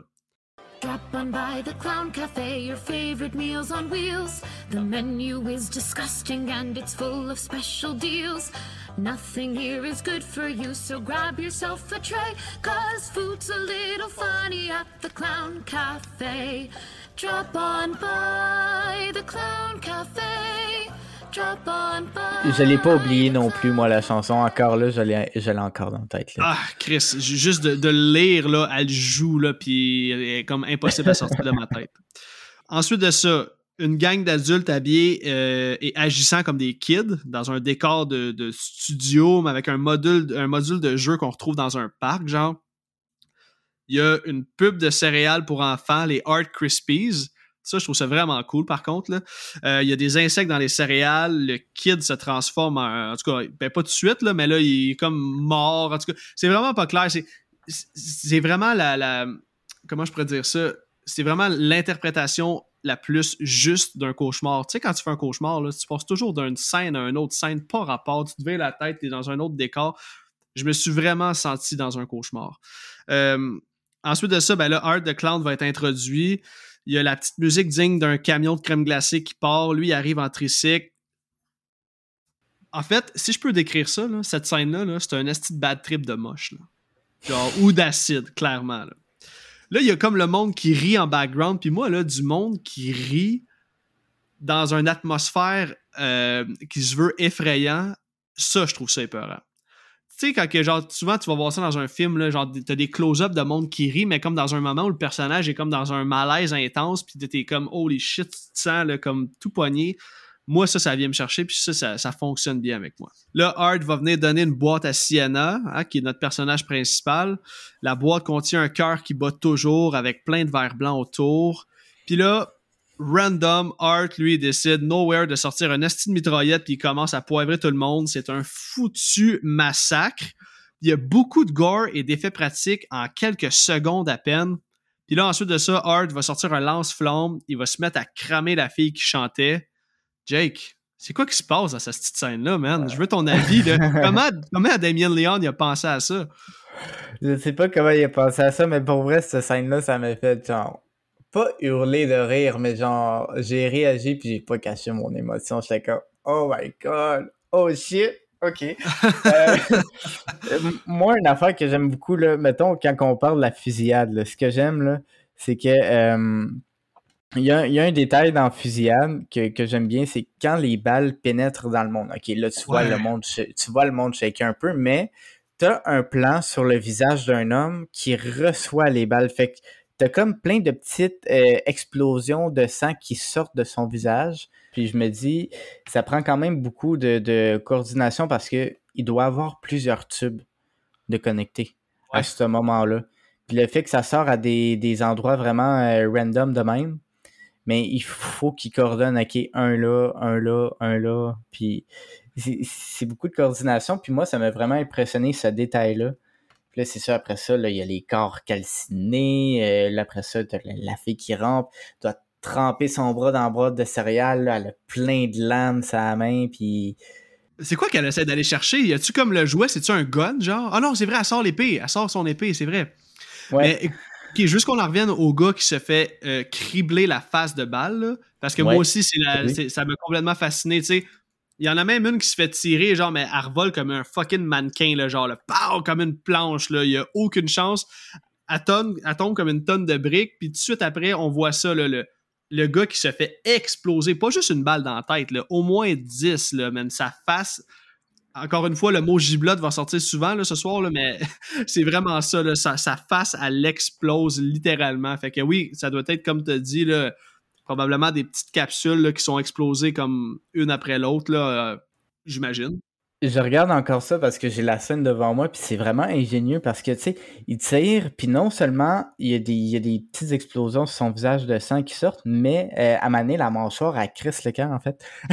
à, à, part, fait que c'est comme, ok, wow, ok, ça, ça, ça le défigure complètement, c'est. C'est déviant, puis il tient vraiment son gun comme un gangster d'un film des années 60. C'est genre Scarface. Là. C'est vrai, c'est vrai. Say hello to my little friends. il là. Ah ouais, hein, c'est vrai, c'est complètement fou. Là, entre euh, cette scène-là qu'on vient de décrire et la prochaine scène, on va voir un petit segment où on voit la survivante de Terrifier 1. Je veux que tu me donnes ton avis sur la qualité de son maquillage. Elle est creepy, mon gars, là. C'est incroyable comment son maquillage est réussi. C'est-tu un maquillage? C'est-tu un masque? C'est-tu une prothèse? Comment ils ont fait pour faire ça, man? Ben, selon moi, euh, mettons, si je me fie comparativement au maquillage de Art, c'est déjà comme un, un, masque en latex qui est déjà fait. Mais, euh, tu sais, il nettoie, puis il remet tout le temps du rouge à lèvres noir par-dessus, puis après ça, il applique la prothèse dentaire et tout. Mais euh, je pense que ça fonctionne peut-être un petit peu dans le même motif, en fait, parce que un film comme ça, euh, tu sais, les films mainstream, bon, ça peut se faire en 12 jours, mais un film underground avec un petit budget, ça peut prendre du temps à faire. C'est le editing, les make-up, tous les effets pratiques parce que c'est plus de job vu que t'as pas d'équipe. Fait que euh, je pense pas que c'est un make-up parce que si on se fie à ça, ça n'aurait pas d'allure. Sachant qu'il n'y a pas de maquilleur puis que Damien Leon fait tout, il aurait fallu qu'il passe 20 heures sur une chaise à la maquiller. Là. Ça n'a pas de sens. T'as entièrement raison. Fait que le masque, euh, ouais. Je pense qu'il y a beaucoup. Il y a beaucoup de gel liquide qui a été utilisé selon moi. Il y a beaucoup de, de, silicone aussi. Tu comme du silicone liquide que tu peux appliquer, euh, tu pas chaud en fait. Là. Il y en a qui, ça se vend comme du silicone. Tu peux faire tes mélanges. Après ça, tu peux faire comme le genre de cire pour faire comme de la peau qui fond. Euh, là, c'est quand même facile. Tu, tu, premièrement, ils mettent de la colle sur les sourcils pour faire aussitôt que ça touche les yeux, ils mettent de la colle sur les sourcils, puis ils mettent comme de la vaseline pour pas que le latex colle sur les sourcils. Parce que sinon, oublie ça, t'enlèves la prothèse, puis tes sourcils partent. je, ne sais pas comment il a fait ça, mais moi, je, le ferais peut-être de cette façon-là. Beaucoup de latex, beaucoup de silicone surtout, de la cire, euh, pas, de la cire à chandelle, mais de la cire à maquillage, genre euh, ou des produits comme ça. OK. Wow, c'est vraiment intéressant, man. Justement, je, suis familier un peu avec les practicals et tout, mais le procédé de comment ils font certaines choses, non, ça me dit fuck all. Je, pense que c'est quelque chose que je devrais comme regarder, le genre des tutorials ou peu importe, vraiment des vrais behind the scenes de regarder une équipe de make-up artists faire qu'est-ce qu'ils font parce que c'est un crise d'or faire ça, man, sérieusement. Peut-être que je me trompe, mais je me fie surtout à ce que j'ai vu dans les making-of à force de regarder des films gore. Comme si je prends euh, The Human Centipede 2, euh, j'ai une édition euh, limitée que on, il montre le set, en fait, comment que c'est fait, les maquillages et tout. Puis il y, a, justement, il y a beaucoup de silicone au, niveau de la bouche, puis ces choses-là. Là, puis sais, comme des, des. Ils rajoutent de la corde pour faire comme si ça avait été cousu. C'est beaucoup des, des, moyens du bord, en fait, comme on dit. Wow, super intéressant, man. La prochaine scène n'est pas super longue, là, mais il y a quand même du super bon gore, fait que je ne pouvais pas passer à côté de ça. Je veux maintenant qu'on passe à la scène du magasin de costumes. Euh, dans le fond, pour vous mettre en contexte, Art va aller barrer le magasin après que Sienna ait quitté parce qu'elle est en train de s'acheter son costume. Puis là, Art arrêtait pas de la, fixer, de la narguer, de la niaiser avec les lunettes puis tout. C'est quand même une scène comic relief. Là, il va aller s'acheter un petit euh, klaxon de clown. Il va avoir une petite altercation avec le caissier avant de lui péter une bouteille de bière sur la tête. Il va ensuite prendre la bouteille cassée avant de venir lui planter dans l'œil. Ricky, le caissier, aurait clairement dû coller malade cette journée-là, on s'entend. et euh, Art va ensuite lui, planter un, euh, hatchet, si on veut, dans la tête, un genre de petit couperet. Il va ensuite lui couper la tête tout simplement. Mais si j'en parle, c'est parce que selon moi, c'est euh, les effets pratiques les moins bien réussis jusqu'à maintenant dans le film. C'était-tu voulu? Aucune idée. Trouves-tu que ça avait l'air plus cheap que les autres scènes? Hmm, ma question est la suivante. Pourquoi c'était les, effets spéciaux les moins bien faits? Je vais poursuivre selon ta réponse. Tout simplement, ça avait l'air plus cheap. Le sang avait pas l'air d'une couleur sang. Ça avait l'air plus. J'avais l'impression de regarder Dead, Alive, The Brain, Brain Dead. Puis la façon que le latex coupe quand il coupe la tête, je trouvais vraiment que ça faisait amateur. Tandis que tout ce qui nous démontre dans le restant du film, j'ai l'impression qu'il a mis plus de temps sur la qualité peut-être du matériel j'ai comme trouvé que euh, ça avait l'air pratiquement trop mou. Comme quand il coupe le cou, j'ai pas senti qu'il y avait comme une texture dedans, ça avait l'air vide. Ça avait l'air comme s'il venait de couper la tête d'un mannequin. Tandis que, mettons, la scène d'Ali, quand il met le paquet, ça, ça, on dirait vraiment qu'il est en train de, de, faire mal à un corps humain. Tandis que ici, dans cette scène-là, ça faisait vraiment amateur, selon, selon moi. OK. Donc, euh, si on commence avec euh, le plan de caméra sur le visage de l'homme qui se fait couper la tête. OK. Euh, premièrement, il reçoit un coup au niveau du front. Mm-hmm. Ce coup-là est bien. Lorsque je regarde maintenant le visage, on peut voir effectivement que c'est une prothèse, c'est un props au complet. On peut voir au niveau du corps, il y a comme un certain relâchement, ce qui veut dire que c'est pas un corps réel parce que le, premièrement, le corps, il n'est pas dans la bonne position. Fait que tu vois que c'est une fausse tête. Cela dit, la fausse tête en tant que telle est bien faite. Au, niveau, au niveau du gore, c'est là qu'on voit des petites imperfections au, niveau, euh, au niveau des yeux, surtout là, euh, les traces où il y a eu la bouteille de, bière, en fait, qui lui est rentrée dans l'œil. Quand il, quand il y a eu ce plan séquence-là, c'était spectaculaire, mais par la suite, quand tu vois les cicatrices de ce coup-là, en fait, euh, les plaies ouvertes, c'est là que tu vois un petit peu les, imperfections. Tu vois qu'il y a une, dégradation de la couleur entre le teint de, de la tête et puis le teint sur cette plaie-là. Au niveau de la colorisation maintenant de l'image, il faut dire aussi que comme ils ont ajouté beaucoup de synthwave, très synthwave, un peu plus rétro, style Stranger Things un peu. Ils ont utilisé une palette de couleurs quand même similaire. Ce qui veut dire probablement parce que quand tu fais de l'editing, en fait, de euh, la euh, correction colorométrique. Donc ça, ça veut dire que le rouge, tu peux enlever la saturation, juste le rouge. Puis le vert, tu peux juste faire le vert, tu peux juste faire le bleu, puis par séquence, tu vas établir ta palette de couleurs. Ce que je pense, c'est peut-être que le faux sang était plus foncé en réalité mais peut-être que lors de l'editing, et comme on peut voir, il y a une teinte un petit peu plus bleutée, euh, verdâtre sur l'image, ça peut nuire à la couleur du faux sang. Puis peut-être que lui, il trouvait ça trop sombre puis qu'on voyait pas assez de détails, fait qu'il a décidé d'ajouter un petit peu plus de luminosité. Dans le sang, ça? Ouais. Puis c'est ça. Puis au niveau du filtre, tu sais, c'est comme une espèce de filtre fondu qui pas qu'il diminue l'opacité de l'image, mais dit un petit peu plus lumineux, comme s'il avait mis un, petit filtre gris par-dessus. Donc, je pense que ça nuit un petit peu à l'esthétisme de l'image. En fait, ça aurait pu être plus trash s'il y avait eu plus de contraste, moins de luminosité et moins de teintes bleutées. Mais je, suis relativement d'accord sur le fait que, en effet, la scène est un peu moins fine. En ce qui concerne la, la décapitation à ce moment-là, je trouve qu'ils ont quand même insisté beaucoup sur le détail. Par contre, quand ils enlèvent la tête, tu vois, au niveau du cou, ça a plus l'air d'une bouillie creuse. Il manque de détails. Exact. Au, niveau du cou, il y a des os et on voit pas les os, on voit juste une giblotte de, rouge, en fait. Donc, c'est sûr qu'au niveau de la décapitation, je trouve ça un petit peu moins fait, moins bien fait. La, la colorisation est à travailler. La prop de la tête, je pense pas, mais au niveau des plaies, je pense qu'il y a du travail à faire là-dessus, sur cette scène-là. Exact. Moi, c'était vraiment par rapport à la couleur du sang que je trouvais plus rose que rouge. Puis euh, au niveau là, que je trouvais que c'était.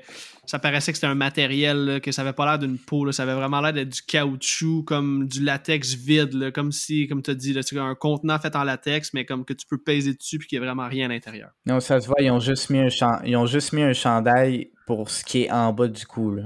Exact, exact. OK, Jake, maintenant, on arrive à la scène dont tout le monde se souvient. C'est la fameuse scène du meurtre de Ali. Cette scène-là, on peut passer un 10-15 minutes dessus, euh, puisqu'il y a vraiment beaucoup, beaucoup de choses à faire dire. Là. Je vais encore une fois mettre les gens en contexte, là, vraiment euh, rapidement, mais après ça, je veux euh, énumérer là, tous les supplices que, euh, Ali euh, va subir, puis après ça, on jase de la scène de long à large parce qu'il y a tellement de choses à dire là-dessus. Tout ça va commencer quand Art va venir sonner chez Ali pour avoir des bonbons. Et là, il va insister, il va piocher pour avoir des bonbons. elle va lui en donner, il va partir, mais il va revenir un peu plus tard dans la soirée. Et là, petit fun fact ici, toute la scène de torture de Ali a été euh, tourné durant la COVID dans une barn, une ferme, peu importe, abandonnée. Ils ont fait un décor de chambre là-dedans. Euh, donc, il y avait le temps qu'ils voulaient pour faire ça et ils pouvaient crier autant qu'ils voulaient sans euh, que ce soit comme louche ou peu importe qu'ils se fassent déranger par du monde qui pourrait entendre ça, qui pourrait appeler la police. Ils voulaient prendre le temps de bien tourner la scène. Ils voulaient tellement prendre leur temps que ça leur a pris cinq jours tourner ce trois minutes de gore-là. Là. Fait qu'ils ont vraiment mis l'emphase sur comme tu dis, là, Damien Leon a vraiment travaillé ses plans, beaucoup de close-up, beaucoup de réactions. Euh, il a travaillé fort là-dessus. Puis cette scène-là, je pense que c'est son bébé du film. Et là, euh, je t'énumère la liste de supplices et, euh, comme j'ai dit tantôt, après ça, on analyse. Art va simplement entrer par infraction chez Ali le soir. Il va faire comme chez lui. Et euh, on va se rendre compte que Art n'a pas juste soif de sang, hein, parce qu'il euh, a soif tout court, parce qu'il va se prendre un grand verre d'eau avant de commencer sa boucherie. Et là, il va montrer ses deux petits scalpels à Ali avec un grand sourire avant de lui courir après. Et là, on va jouer au jeu énumérons les blessures. Voici le segment Énumérons les blessures. Numéro 1. Ali va se faire sectionner le visage et l'œil avec un scalpel, ça part fort. Ensuite de ça, Art va prendre un ciseau, il va commencer à découper le front de Ali pour lui scalper les cheveux. Il va ensuite lui ouvrir le dos, la stabber et j'insiste violemment. Il va lui péter un bras en le pliant des deux bords, comme quand on veut couper un morceau de métal pour ensuite lui arracher le bras. Et là, si vous pensez qu'il en a fini, c'est que vous êtes naïf. Il va ensuite tourner Ali de bord, il va lui prendre la main, il va littéralement déchirer sa main en deux comme on déchire un bon pain chaud. Art va ensuite reprendre son scalpel, il va lui faire plusieurs entailles sévères sur le corps et il va partir chercher un petit quelque chose pour pimenter la soirée. Et là, Ali est à moitié morte, un cuir chevelu et un bras en moins. Art revient avec de l'eau de javel et du sel. Il va asperger Ali avec. Il va même prendre une poignée de sel avant d'entrer sa main dans le dos ouvert de Ali, juste être sûr d'aller tuer tous les microbes qui restaient dans cette région-là. Et finalement, Art va arracher la moitié du visage de Ali d'un coup qu'on la reconnaîtrait. C'était donc le segment Énumérons les blessures. La scène va se terminer quand la mère de Ali va revenir à la maison et va découvrir ce qui reste de sa fille. Art est en train de couper des tranches de ses jambes. Puis le pire là-dedans, c'est que Ali respire encore pendant que Art mime de rire un bon coup. Sacré Art, toujours là pour s'amuser. Là, Jake, là, je veux savoir comment tu as vécu cette scène-là à ton premier visionnement. Ah, c'était. Et, et ça va être euh, un petit peu malsain ce que je vais dire, mais si que j'ai aimé ça. Ben J'ai oui. c'est- j'ai pris mon pied en tabarnouche. Pour elle, j'ai regardé ça, puis c'est ça, wow, ok. Mais genre, j'aurais aimé, j'aurais pu regarder ce genre d'acharnement-là pendant 30 minutes sans arrêt. Genre, juste des plans comme ça, puis genre, ça m'aurait fait mon bonheur. On écoute ce film-là pour ce genre de scène-là, man. Mais là, si on retourne dans les supplices que Ali euh, subit, c'est lequel qui t'a le plus impressionné? Hmm. Moi, le scalpel dans le front, là, c'est. ça me. J'ai trouvé ça vraiment insane. Puis dans les behind the scenes, on le voit justement, ce segment-là, là, comment. Ils mettent tellement d'efforts juste sur le bon plan. Ok, non, non, ça marche pas. Là, découpe un petit peu plus vite, découpe un peu moins vite. Je trouve ça tellement bien fait. La prothèse est réaliste. Ça a l'air souffrant. Puis ça n'a pas l'air cheap si on compare avec l'autre scène de tantôt. Là. Fait que là, si je commence, euh, premièrement, euh, l'œil qui se fait euh, trancher dans le visage, très bon plan de caméra. On voit que l'œil, il- par contre, il, il louche un petit peu, il descend.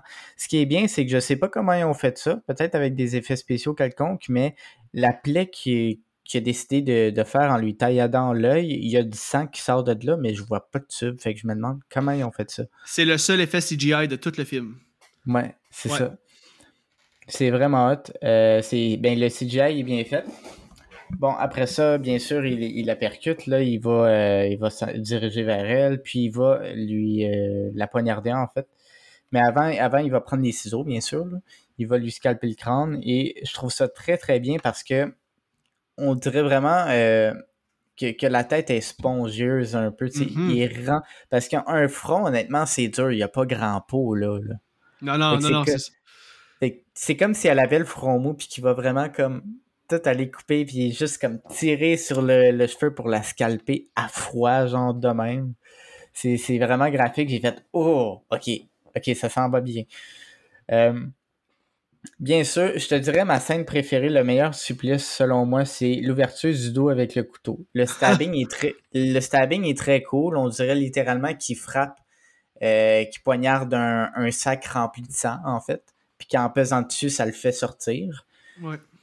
Puis ce que j'aime, c'est que, tu sais, c'est comme dans Décadence, là, ou euh, dans, dans une pratique médicale où euh, ils vont euh, ouvrir le torse avec un scalpel, puis ils vont étirer les, du côté gauche et du côté droit avec des outils pour mieux travailler au niveau du cœur ou tout. Là.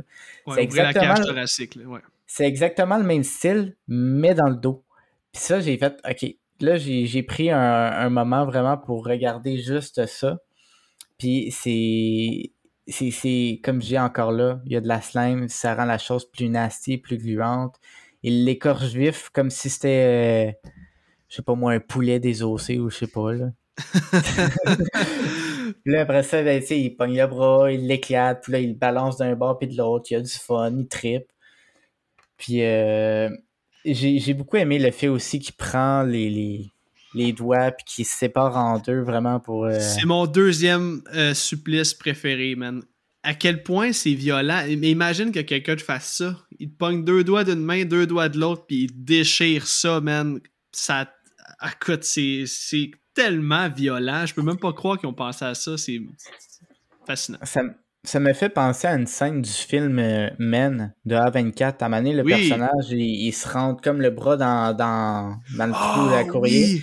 Puis là, elle, elle, elle pogne un couteau, puis là, il tire son bras, fait que son bras, il est tout sectionné pour le reste du film, puis là, il balance, il ballotte euh, en deux parties. C'est vraiment... euh, ça Ceci rappelé ça, en fait. Ceci dit, c'est du. euh, le practical dans Terrifier est beaucoup plus réaliste que le CGI dans Man. là, parce que clairement, oui, ça ben, paraît que c'est un CGI. Mais oui, oui, oui, c'est- juste pour dire à quel point qu'un film avec du budget, ça veut rien dire. Tu sais, honnêtement, là, je trouve que c'est beaucoup plus brutal, celui de Terrifier. Mais oui, effectivement, c'est deux blessures euh, similaires. là. Quand il arrache euh, par la suite, là, elle, elle décide de comme se pousser du lit, mais là, il la rattrape par euh, ça, les cheveux qui lui restent, que dis-je. Et puis il décide de, de, juste comme pogner une partie de son visage, de, la serrer puis de tirer dessus. Fait que ça fait qu'on voit euh, on voit son le dessous en fait de son visage, pas de peau. Vraiment comme s'il arrachait puis on voyait le crâne littéralement. Avec les muscles, tout. c'est vraiment bien fait. Il y a beaucoup de détails de mis là-dedans. Mais dans cette scène-là, man, à quel point c'est sadique de prendre le temps d'aller chercher de l'eau de javel puis du sel pour. Man, tu fais rien que te faire une petite coupure sur le doigt, là, que genre tu te mets du purel puis ça chauffe que le Chris. Imagine-toi être, à sa place, qu'elle est ouverte entièrement. Il n'y a pas une place de son corps qui n'a pas une lésion. Puis lui, man, il se fait un malin plaisir à l'asperger, comme s'il badigeonnait une dinde. Il assaisonnait une dinde plutôt. C'est complètement sadique, mais en même temps tellement jouissif de pouvoir voir ça dans un film, puis que ça soit. Euh, en tout cas, c'est indescriptible, man. Moi, j'ai vraiment, là, comme tu dis, j'ai vraiment pris mon pied lors de ma première écoute. Puis encore aujourd'hui, j'ai écouté trois fois le film avant le, podcast aujourd'hui, puis oh my god, j'ai tripé à chaque fois. Moi, j'aurais fait pire que ça, en fait. oui, c'est cool le bleach, tout, mais c'est parce que moi, en fait, j'ai déjà pensé produire mon propre film gore, puis j'ai des idées comme tellement plus nasty qui, se fait pas. au lieu de, tu sais, oui, tu peux scalper, mais pourquoi tu t'écorches pas le corps au complet? Tu sais, il n'y a plus de peau, littéralement, skinless, plus de ah, peau du tout. Puis après ça, ben là, tu peux euh, couper en rondelles, puis le corps, il est tellement rendu comme visqueux à cause qu'il n'y a plus de, matière solide, il n'y a plus de peau, que tu fais juste comme il serrer la main puis ça fond tout dans ta main comme si c'était une tarte genre que tu ah, sers ce serait juste dégueulasse mais j'aurais ajouté encore plus de détails mais j'avoue que pour un film comme ça pour qu'il soit passé dans les salles honnêtement moi ça m'a surpris quand j'ai vu que la régie du cinéma du Québec avait classé le film 16 ans et plus j'ai dit voyons donc tabarnak j'ai dit j'ai dit, tu me niaises, il 18 ans et plus partout, puis euh, le Québec décide de le mettre 16 ans et plus. J'ai dit, ça n'a pas d'allure, je ferais jamais écouter ça à mes enfants qui ont 16 ans et plus, si j'en ai. Là. Non, c'est ça. C'est trop graphique, là. C'est du calibre de, de, 18 ans et plus, pour vrai. C'est extrême, là, ce film-là. Totalement. Mais hey, tu m'as fait euh, penser à un point, dans le fond, pour en revenir là, au fait que toi, tu dis que tu aurais fait, mettons, des, plus de lésions, plus de si. Je trouve que la façon dont il, euh, il magane le corps, je sais pas comment je pourrais le dire, qui, en tout cas, qui, abuse de, la blesser. Euh, c'est la façon qu'il fait, je trouve que ça représente bien son personnage. c'est un clown, il est maladroit un peu, fait un peu ce qu'il veut, il n'y a rien de structuré, tandis que de la façon dont tu parles, ça aurait été plus, mettons, style chirurgien, couché sur une table d'opération, j'ai l'impression. Là, lui, il prend ce qu'il a sous la main, puis il frappe. Non, moi, moi, ce que je pense, c'est que ça aurait été fait à froid dans la chambre avec euh, des, premières affaires qu'il trouve sur sa main. ok, c'est ça, c'est ça. Mais il ferait juste comme la slicer, coller dans un bain de jus de citron, man. Puis ah ouais, là, tu vas souffrir pour quelque chose. ok, écoute, euh, on va poursuivre dans le film. Euh, dans le fond, mon prochain point, c'est juste un petit shout-out à la scène où Art donne des bonbons aux kids. Hein. Les bonbons sont servis dans la tête de la mère de Ali. C'est une super belle touche. Puis je trouve ça cool qu'au travers le film, on vive la fête d'Halloween comme parsemée par petites scènes. J'adore l'Halloween. J'adore quand l'Halloween est représenté dans un film. Puis dans un film d'une telle brutalité, ça vient chercher deux choses que j'adore. L'Halloween et le gore mixés ensemble. Je trouve que c'est une super belle touche de la part de Damien Leon d'avoir vraiment inclus l'Halloween dans son film. Mais il y a un détail que ça m'étonne, par exemple, que tu n'en avais pas parlé. Vas-y, je t'écoute tu sais, là, on sort de Thanksgiving tout, mais qu'est-ce qu'il est le fun à avoir avec une dinde, un repas de Noël? Qu'est-ce que, qu'est-ce que ça prend? Ça prend des patates pilées. Ah ben oui, ben t'as peu, je m'en vais là. ok, ok. Ben oui, inquiète-toi pas, c'est la prochaine scène. en fait, non seulement euh, je vais en parler, mais c'est mon kill préféré du film. C'est euh, la scène qui me fait le plus réagir fortement, euh, je pense, pendant l'écoute d'un film. Rarement j'ai fait autant oh tabarnak en écoutant un film que durant cette scène-là, plus que le kill de Ali. Le kill de Ali, j'étais juste comme bouche bée, genre encore, encore, encore, et comme il arrête plus. Ah. Mais la scène des patates pilées, mon chum, c'est la scène mémorable pour moi. J'ai le sourire fendu jusqu'aux oreilles. Et là, OK. Encore une fois, on se met en contexte. Après avoir découvert sa voiture complètement vandalisée avec des citrouilles écrasées, du papier de toilette et un message écrit avec de la crème raser où on peut lire bitch, la mère de Sienna pense que c'est son fils Jonathan qui a fait le coup, mais non. Art se cachait dans la voiture et il va exploser la tête de euh, Barbara avec un tir à bout portant, avec un 12 coupé. Là, Jonathan, qui venait de se chicaner avec sa mère, va revenir à la maison pour découvrir sa mère. Surprise, mais elle est assise à la table de la cuisine, la face complètement défoncée. Et là, Art est à son meilleur. Il va arriver avec un petit tablier, tablier pardon, de cuisinier une petite clochette et un plat rempli de patates pilées. Le dîner est servi. Et là, Art va prendre une poignée de patates pilées avec ses mains avant de l'enfoncer violemment dans la face de la mère, genre en voulant dire Mange-les tes colis de patates!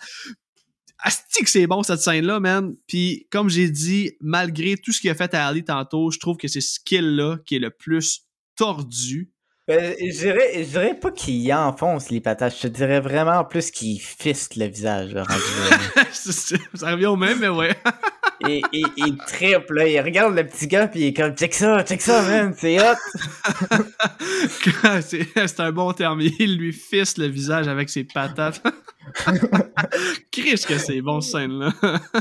mais ça m'a vraiment surpris parce que, tu sais, là, elle raccroche le téléphone, puis tout, puis là, à nettoie le char. Je m'attendais à tout sauf que Art soit dans le char, en fait. Ça m'a vraiment pris au dépourvu. J'ai fait Oh, OK. C'est un bon jump scare, honnêtement. Je l'ai pas vu venir. J'ai steppé à ma première écoute. Je fait ah, tabarnak, OK. Puis je m'attendais pas. D'habitude, il y a toujours une prémisse. D'habitude, il aime ça jouer avec ses victimes.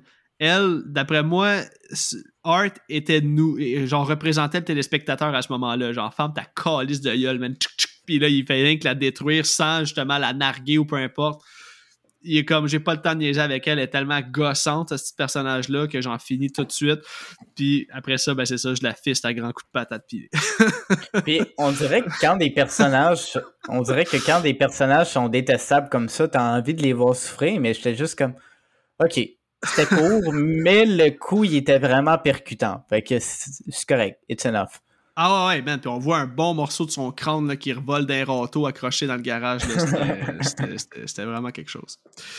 Ah man, je suis content que tu, tu l'aies mentionné, mais règle générale, là, euh, moi cette scène-là, elle dépasse toutes les scènes du film. C'est ça, c'est sadique, man. Je veux dire, en tout cas, c'est indescriptible. Je pense qu'on a dit, on a mis le doigt dessus sur qu'est-ce qu'il fait subir, puis euh, anyway, c'était mérité parce que son personnage nous tombait ses nerfs. OK.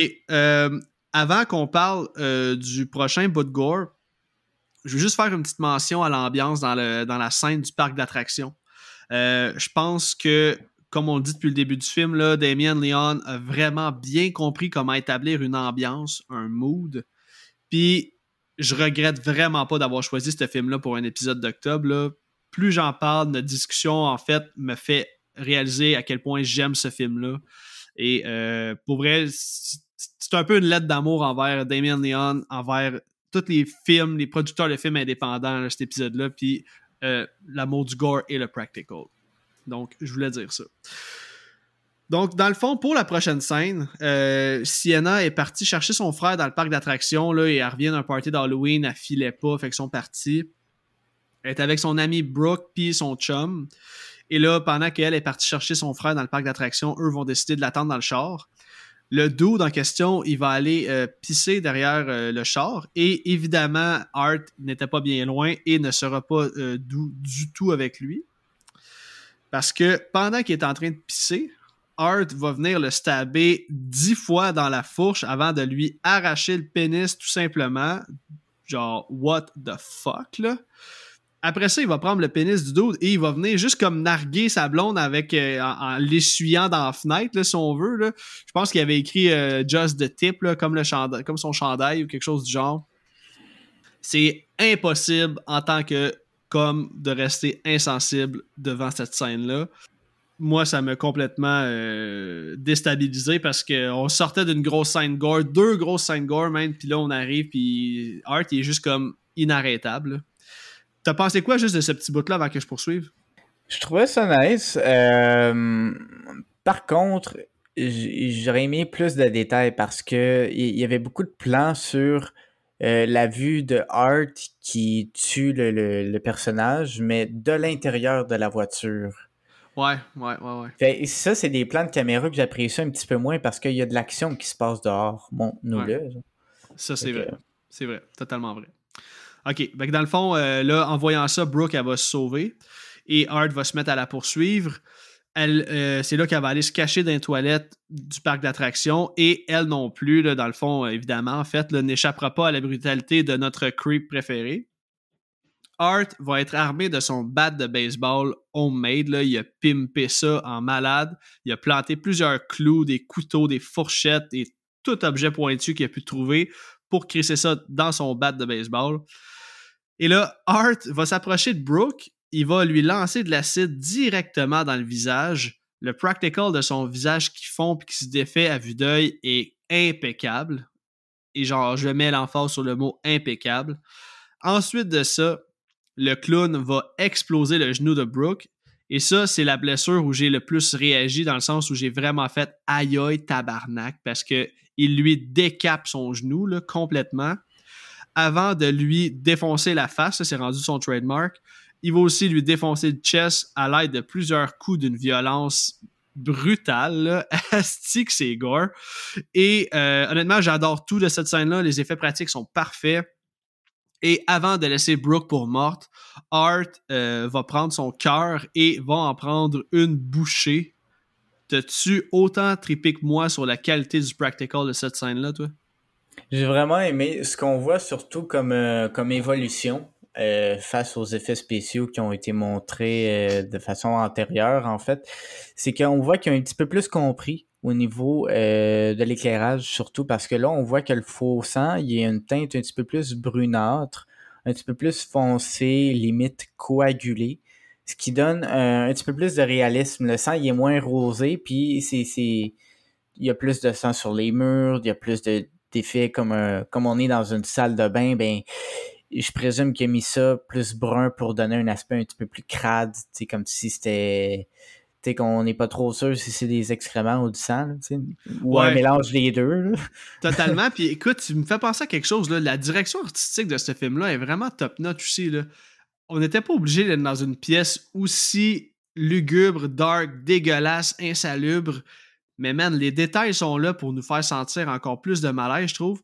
Puis pour en revenir euh, à cette scène-là, à quel point le, practical est bien fait.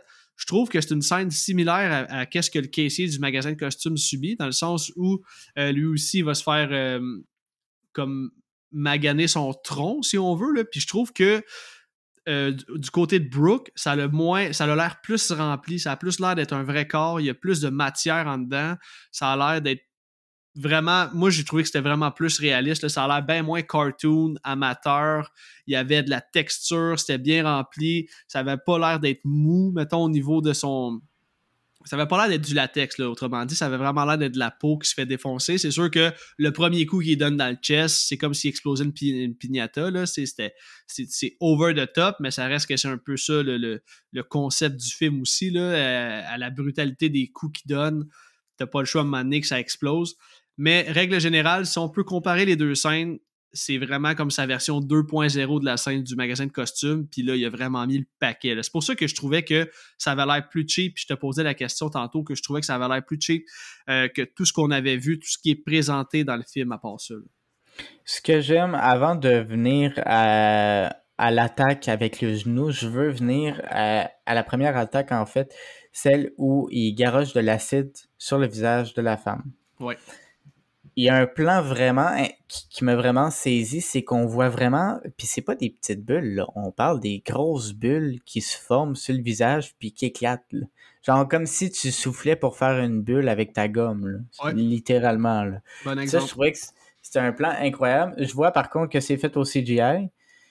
Fait que là, elle a le visage de trop, je la se frapper dans le dos, puis je trouve que c'est vraiment intense. Il y a du sang, et rouge, on, on est même plus capable de reconnaître son visage tout court. Là.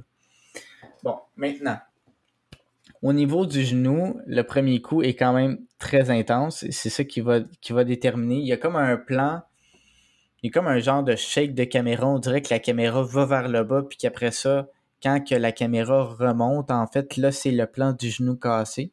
Ce qui fait que ça donne comme un impact, comme si c'était un coup de poing, en fait. Là. Il y a Mhm. vraiment un impact qui est montré à la caméra. Puis après ça, ben, il, frappe dessus sur le chest. Puis là, elle frappe sur le chest. Puis là, elle, garoche une giblotte de sang. Puis le sang, il est vraiment foncé. Fait que c'est ça que je te dis. Ils ont vraiment. Il, a peut-être compris, il a vu, ok, ouais, là, c'est plus gros, je vais mettre l'emphase là-dessus. Tu sais, la fin, elle approche un peu. Fait que je, veux qu'on y aille encore plus que la scène du lit. Par contre, c'est sûr que quand il défonce le torse, ça paraît que c'est fake, mais ça reste quand même très beau. On s'entend que là, on compare un film très, très low budget à, à- à les- mettons, aux films gore qui sont commerciales, tu sais, comme euh, Décadence ou des choses comme ça. Evil Dead, genre, ouais. T'sais, ils iront jamais dans ce niveau de détail-là, puis je trouve ça plate parce que, tu sais, eux autres font ça court, puis ils veulent euh, privilégier l'histoire ou peu importe, mais je trouve que les détails, c'est ça qui va ajouter la répulsion au spectateur. Puis dans les films gore, les films gore, c'est pas fait pour, pour avoir envie de manger après. Le but, c'est que t'aies pas envie de manger, en fait. Mhm. Fait que je trouve ça bien. Euh, c'est sûr que quand il sort le cœur, le cœur est bien fait, mais il, il- y a comme des petites choses qui, qui fonctionnent pas. On dirait que quand il s'en va pour le croquer, le cœur est plus petit que ce qu'il avait dans sa main quand il l'a sorti du torse. Ouais, puis tu remarqueras aussi qu'il prend une bouchée puis ça coupe tout de suite. Comme il n'y a pas Ouais. d'emphase mis là-dessus. Je veux dire, tant qu'il a enlevé son cœur, prend une bouchée, man, puis genre dévore, je sais pas, man, fait-les squirter le cœur, rend ça. J'aurais aimé ça comme un gros plan où on, on- un plan serré sur ses dents qui rentre vraiment Ouais. dans le cœur, puis il tire. Fait que là, on voit le cœur étiré, puis lâché, puis là, il y a du sang, puis tu sais, c'est juteux, c'est consistant. J'aurais aimé ça, ce genre de détails-là. C'est vrai. Ça aurait été une belle prise de vue, un peu comme dans un film de zombie, quand on voit de la chair qui se fait déchirer. là. Effectivement, je pense que ça aurait pu être quelque chose de, de, de, de, complémentaire sur cette scène-là, mais qui sait, peut-être que dans Terrifier 3, on va voir des, des, des scènes du, du genre. Je pense que, comme nous, il a suranalysé son propre film, puis d'après moi, il voit les, les endroits où il aurait peut-être pu en mettre plus, des endroits où il aurait peut-être pu en mettre moins, euh, retravailler ses prises de vue, comme la scène où ce que le gars il se fait stabber dans, dans, dans, dans fourche. Tu sais, toutes des choses comme ça. J'ai- J'aimerais apporter une petite mention spéciale avant que tu continues. Euh, tu sais, l'espèce de maison hantée ou peu importe, là, tu sais, qui, Oui. qui rentre, là. Ouais. Je tiens à dire que ça, c'est une maquette. Il a fait un close-up sur une maquette. C'est pas un vrai décor extérieur, là. OK, parce que moi, j'ai entendu dire qu'ils ont utilisé un parc d'attractions fermé en Pennsylvanie. J'avais même le, ti- le, le nom du parc d'attractions, mais j'ai. Mhm. euh, Toi, tu parles juste de la maison hantée, là. Tu parles pas de quand il arrive au parc d'attractions. Non, tu sais- quand on voit comme l'entrée, là, avec la, fa- la face de clown puis tout, là, Ouais, quand ouais, s'en va pour rentrer dedans, en fait, ça, c'est un close-up sur une maquette qu'ils ont faite. Littéralement, c'est. Fait que ça, ça fait pas partie du, du parc d'attractions, là. C'était pas là, ils ont pas construit quelque chose de gigantesque pour faire ça. C'est juste une maquette, puis ils ont utilisé pour le reste la magie du cinéma, de la fumée, puis. OK, c'est pour ça aussi, il y a un endroit où c'est marqué Terrifier. C'est comme le nom d'une attraction. là. Ça, ça doit, ça doit faire partie de la maquette dont tu parles. Peut-être. Ah, ben cool, excellent point, je savais pas ça. Euh, là, après la scène de Brooke qui se fait tuer, moi, à partir de cette scène-là, je trouve que le reste du film est long et inutile à beaucoup d'endroits. Je vais donc tout skipper euh, le combat entre Sienna et Art, toute la partie surnaturelle avec le pouvoir de l'épée, Sienna qui ressuscite.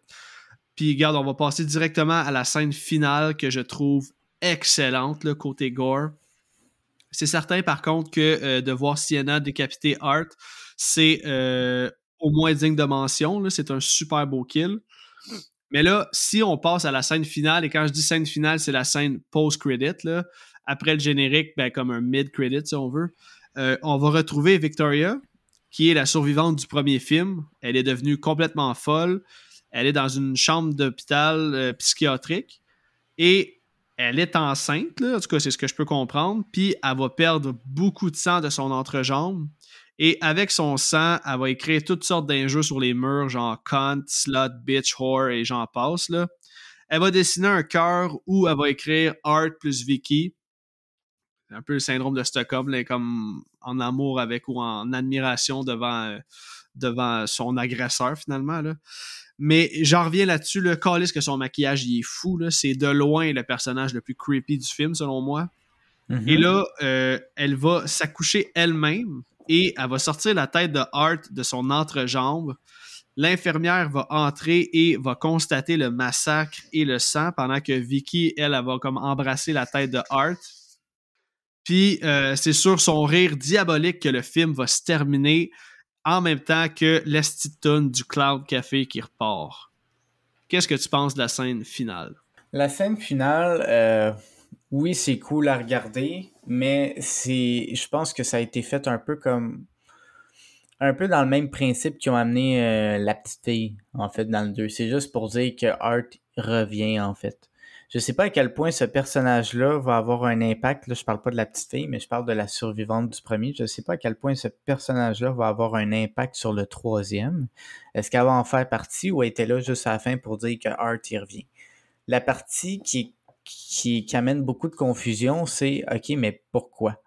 Genre, euh, pourquoi qu'elle accouche de la tête de Art? C'est quoi le, le, le, phénomène paranormal qu'il y a derrière ça. C'est comme pas expliqué. En fait, c'est juste comme ah ben euh, juste pour dire qu'il revient, ben on va mettre euh, la tête de Hard qui sort euh, de l'utérus de la femme. Puis je sais pas, on dirait que pour moi, ça a manqué beaucoup, beaucoup de contexte, puis que ça avait pas tant sa place. C'est juste pour laisser une fin ouverte, selon moi. Mettre un, un petit bonus post-credit, si on veut. Ouais, ouais, niveau- c'est un- ouais je suis- je suis quand même d'accord. C'est un peu de fanservice. C'est fin ouverte, qu'on pourrait dire, comme tu dis. Est-ce que ça va être expliqué dans le 3? Est-ce que ça va pas être expliqué? Est-ce que Victoria va être là dans le 3?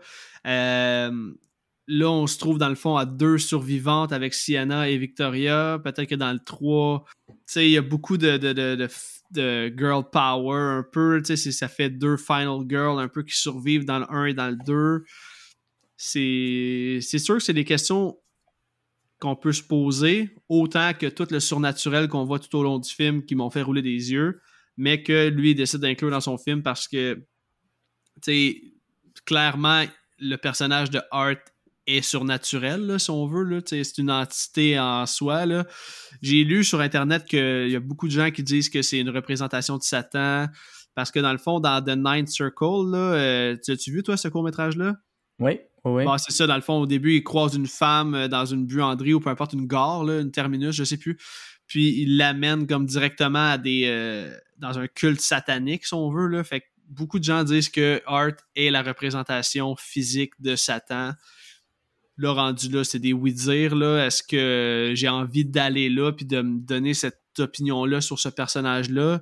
Pas tant. Moi, j'aime mieux me dire que c'est juste un estime malade qui euh, est complètement dépravé j'aime mieux cette version-là du personnage, puis que c'est juste un, un freak qui se, déguise en, clown avec son baluchon sac à vidange, qui d'ailleurs a un sac à vidange très résistant, parce qu'il y en a des outils là-dedans. là. Et euh, moi, c'est la version que je préfère me garder, c'est l'idée que j'ai en tête de ce personnage-là, puis j'ai envie qu'on continue d'explorer son côté dépravé plus qu'un côté surnaturel pour l'avenir, l'évolution du personnage. Je sais pas qu'est-ce que toi t'en penses.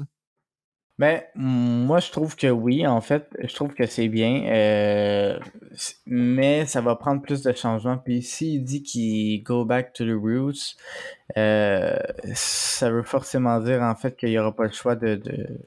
Un peu comme dans le premier. Dans le premier, c'était plus euh, un aspect crade, un esthétique un petit peu plus lourd. Il n'y avait pas de fantaisie des affaires avec des éclairs au CGI. Puis de... Non, c'est ça. Puis j'aimerais vraiment ça aussi qu'il n'y ait pas de, de, de colorisation un peu synthwave à la Stranger Things parce que je trouve que ça a vraiment nuit au rendement général du film. Ça aurait tellement eu plus d'impact. Mais euh, je te dirais, la façon que moi j'ai évalué le film, là, j'ai j'ai comme plusieurs catégories, comme tu le sais, là, tu sais, le, le niveau de gore, Oui. euh, le rendement du gore, etc. J'ai rien à dire. Généralement, ça a une très bonne note. Euh, c'est sûr, au niveau de l'histoire, il faut, faut couper un peu. Parce qu'ils ont marketé ça comme un, un festival de deux heures de gore non-stop, mais en réalité, il y a beaucoup de longueur. Puis il y a beaucoup ça. de choses qui n'ont pas leur place. Parce que là, en ce moment, on a fait, on a énuméré 8 scènes de gore, tu sais, sur un film de 2h20. Fait que- J'ai vraiment noté chacune des scènes où qui était digne de mention. Là. Non, j'ai pas parlé de la scène finale entre le combat entre Art et Sienna, mais c'est vraiment quelque chose qui me fait chier parce que comme tu mentionnes, c'est le surnaturel n'a pas sa place dans ce film-là. Je sais pas pourquoi il, tient à faire ça. Mais tu sais, quand tu écris un projet et tu es tellement dedans, de le transposer à l'écran après, c'est peut-être c'est sûr que c'est différent puis c'est pas nécessairement ce à quoi les fans s'attendaient mais quand c'est ton propre projet tu donnes aux fans ce qu'ils veulent en étant le gore mais tu te fais plaisir aussi en même temps en, mettant à l'écran ton scénario que tu as écrit. Fait que genre c'est tout dans la tête de Damien Leon que ça se passe au final mais je suis quand même vraiment vraiment satisfait. Fait est-ce qu'il y a des choses que tu veux rajouter avant qu'on passe aux notes ou euh, si tu as tout dit ce que tu avais par rapport au film, tu peux donner ta note sur 10 puis ta recommandation. Est-ce que tu recommanderais ce film-là? Sur le coup, j'avais donné 94%. C'est sûr qu'avec une réécoute puis une analyse, c'est peu que, la note soit différente. C'est sûr que ça fait bizarre de changer de note après. Je vais quand même lui accorder son 94% parce que je pense que ça a bien été mérité. Mais euh, c'est sûr qu'il y, a des petites choses à faire, il y a des petites choses à travailler. Puis je résumerais Terrifier en un proverbe. Euh, ce serait avoir la pensée plus grande que la fin, en fait. Mm-hmm. Donc, ils ont essayé de faire trop gros. Ça a fonctionné, mais il y avait des longueurs. Entièrement d'accord. Donc 9.4 sur 10, excellente note. De mon côté, moi, ça va être un 9 sur 10, euh, tout simplement pour tout ce qu'on a dit, mais règle générale, ce film-là, c'est une lettre d'amour. C'est l'exemple parfait de ce qu'est une passion quand tu t'investis corps et âme dans quelque chose que tu aimes. Damien Neon nous l'a prouvé. Et je pense que c'est une porte d'entrée incroyable, ce film-là, pour tout fan de gore qui a envie de pousser un peu plus loin, qui a vu des décadences, disons, puis qui se dit j'aimerais ça voir de quoi d'un peu plus trash. C'est quand même beaucoup plus trash, mais ça reste que c'est pas un snuff movie, c'est pas un, Serbian film. C'est euh, il y a quand même moyen d'avoir du gros fun. Un film qui, selon moi, est un film à écouter en gang aussi. Euh, je pense que c'est un must pour faire un watch party. Donc, 9 sur 10, euh, c'est ça. C'est un excellent divertissement peu et dur. C'est du practical comme on n'en voit plus. Un personnage principal fort et un vilain plus que charismatique. J'ai vraiment, vraiment, vraiment hâte de voir ce que Damien Leon nous réserve pour le troisième opus. Sinon, qu'est-ce que je pourrais dire? Si tu as envie de plonger dans un bon mood d'Halloween, ce film-là est définitivement, peut-être pas au top de ta liste, mais dans un bon top 10 de films à écouter en octobre. Donc, ouais, pour moi, ça serait un 9 sur 10. Si tu as envie de commencer ton mois d'octobre en te faisant fister par des patates pilées, c'est le bon film. Vous l'aurez entendu à Horreur 360, man. bon mot de la fin. Fait qu'écoute, Jake, c'est là-dessus que l'épisode d'aujourd'hui va se terminer. Un gros, gros merci. Premièrement, d'avoir été patient parce que j'ai repoussé l'épisode à plusieurs reprises. Mais ça me fait plaisir. Merci beaucoup d'avoir amené ton expertise là, du niveau gore sur l'épisode. Tu as vraiment apporté des super points. J'ai vraiment adoré cet épisode-là notre conversation sur les films trash, les films gore au début, j'ai vraiment tripé. J'espère que les auditeurs, vous allez prendre un papier et un crayon, vous allez noter toutes les suggestions que Jake vous a faites. C'est littéralement. Euh, moi, je, pourrais parler de gore, de, films extrêmes. Je pourrais ne parler que de ça à chaque épisode. Malheureusement, l'horreur, c'est vaste. Il y a beaucoup de films à explorer. Puis, euh, puis c'est pas mal ça. Quant à vous, les auditeurs, j'espère que vous avez aimé l'épisode parce que si c'est le cas, ben euh, gênez-vous pas pour laisser un commentaire. C'est toujours le fun d'avoir votre avis sur un épisode. Et là, au prochain épisode, je vous prépare quelque chose de gros. Je vous dévoile ici en primeur, premièrement, le film que je vais présenter. C'est un film qui a failli être mon épisode 1 quand j'ai commencé le podcast, mais j'attendais d'avoir l'expérience nécessaire pour embarquer dans cette franchise-là parce qu'il s'agit de ma franchise d'horreur préférée. Et pour l'occasion, je vais couvrir ça, Décadence, sorti en 2004. Et pour l'occasion, je vais recevoir Rénal Rougerie, un auditeur qui est devenu un bon ami par la bande. Il va venir se joindre à moi pour décortiquer Décadence. Et euh, par le fait même, je vous réserve une belle surprise parce que j'aurai un invité spécial qui va euh, remplacer le segment du confessionnal et le segment euh, commentaire, j'aurai en entrevue spéciale nul autre que Patrick Sénécal qui va venir se joindre à moi le temps d'une entrevue de 30 minutes. Donc, d'ici là, je vous dis merci d'écouter ce que je fais et à bientôt tout le monde. Salut.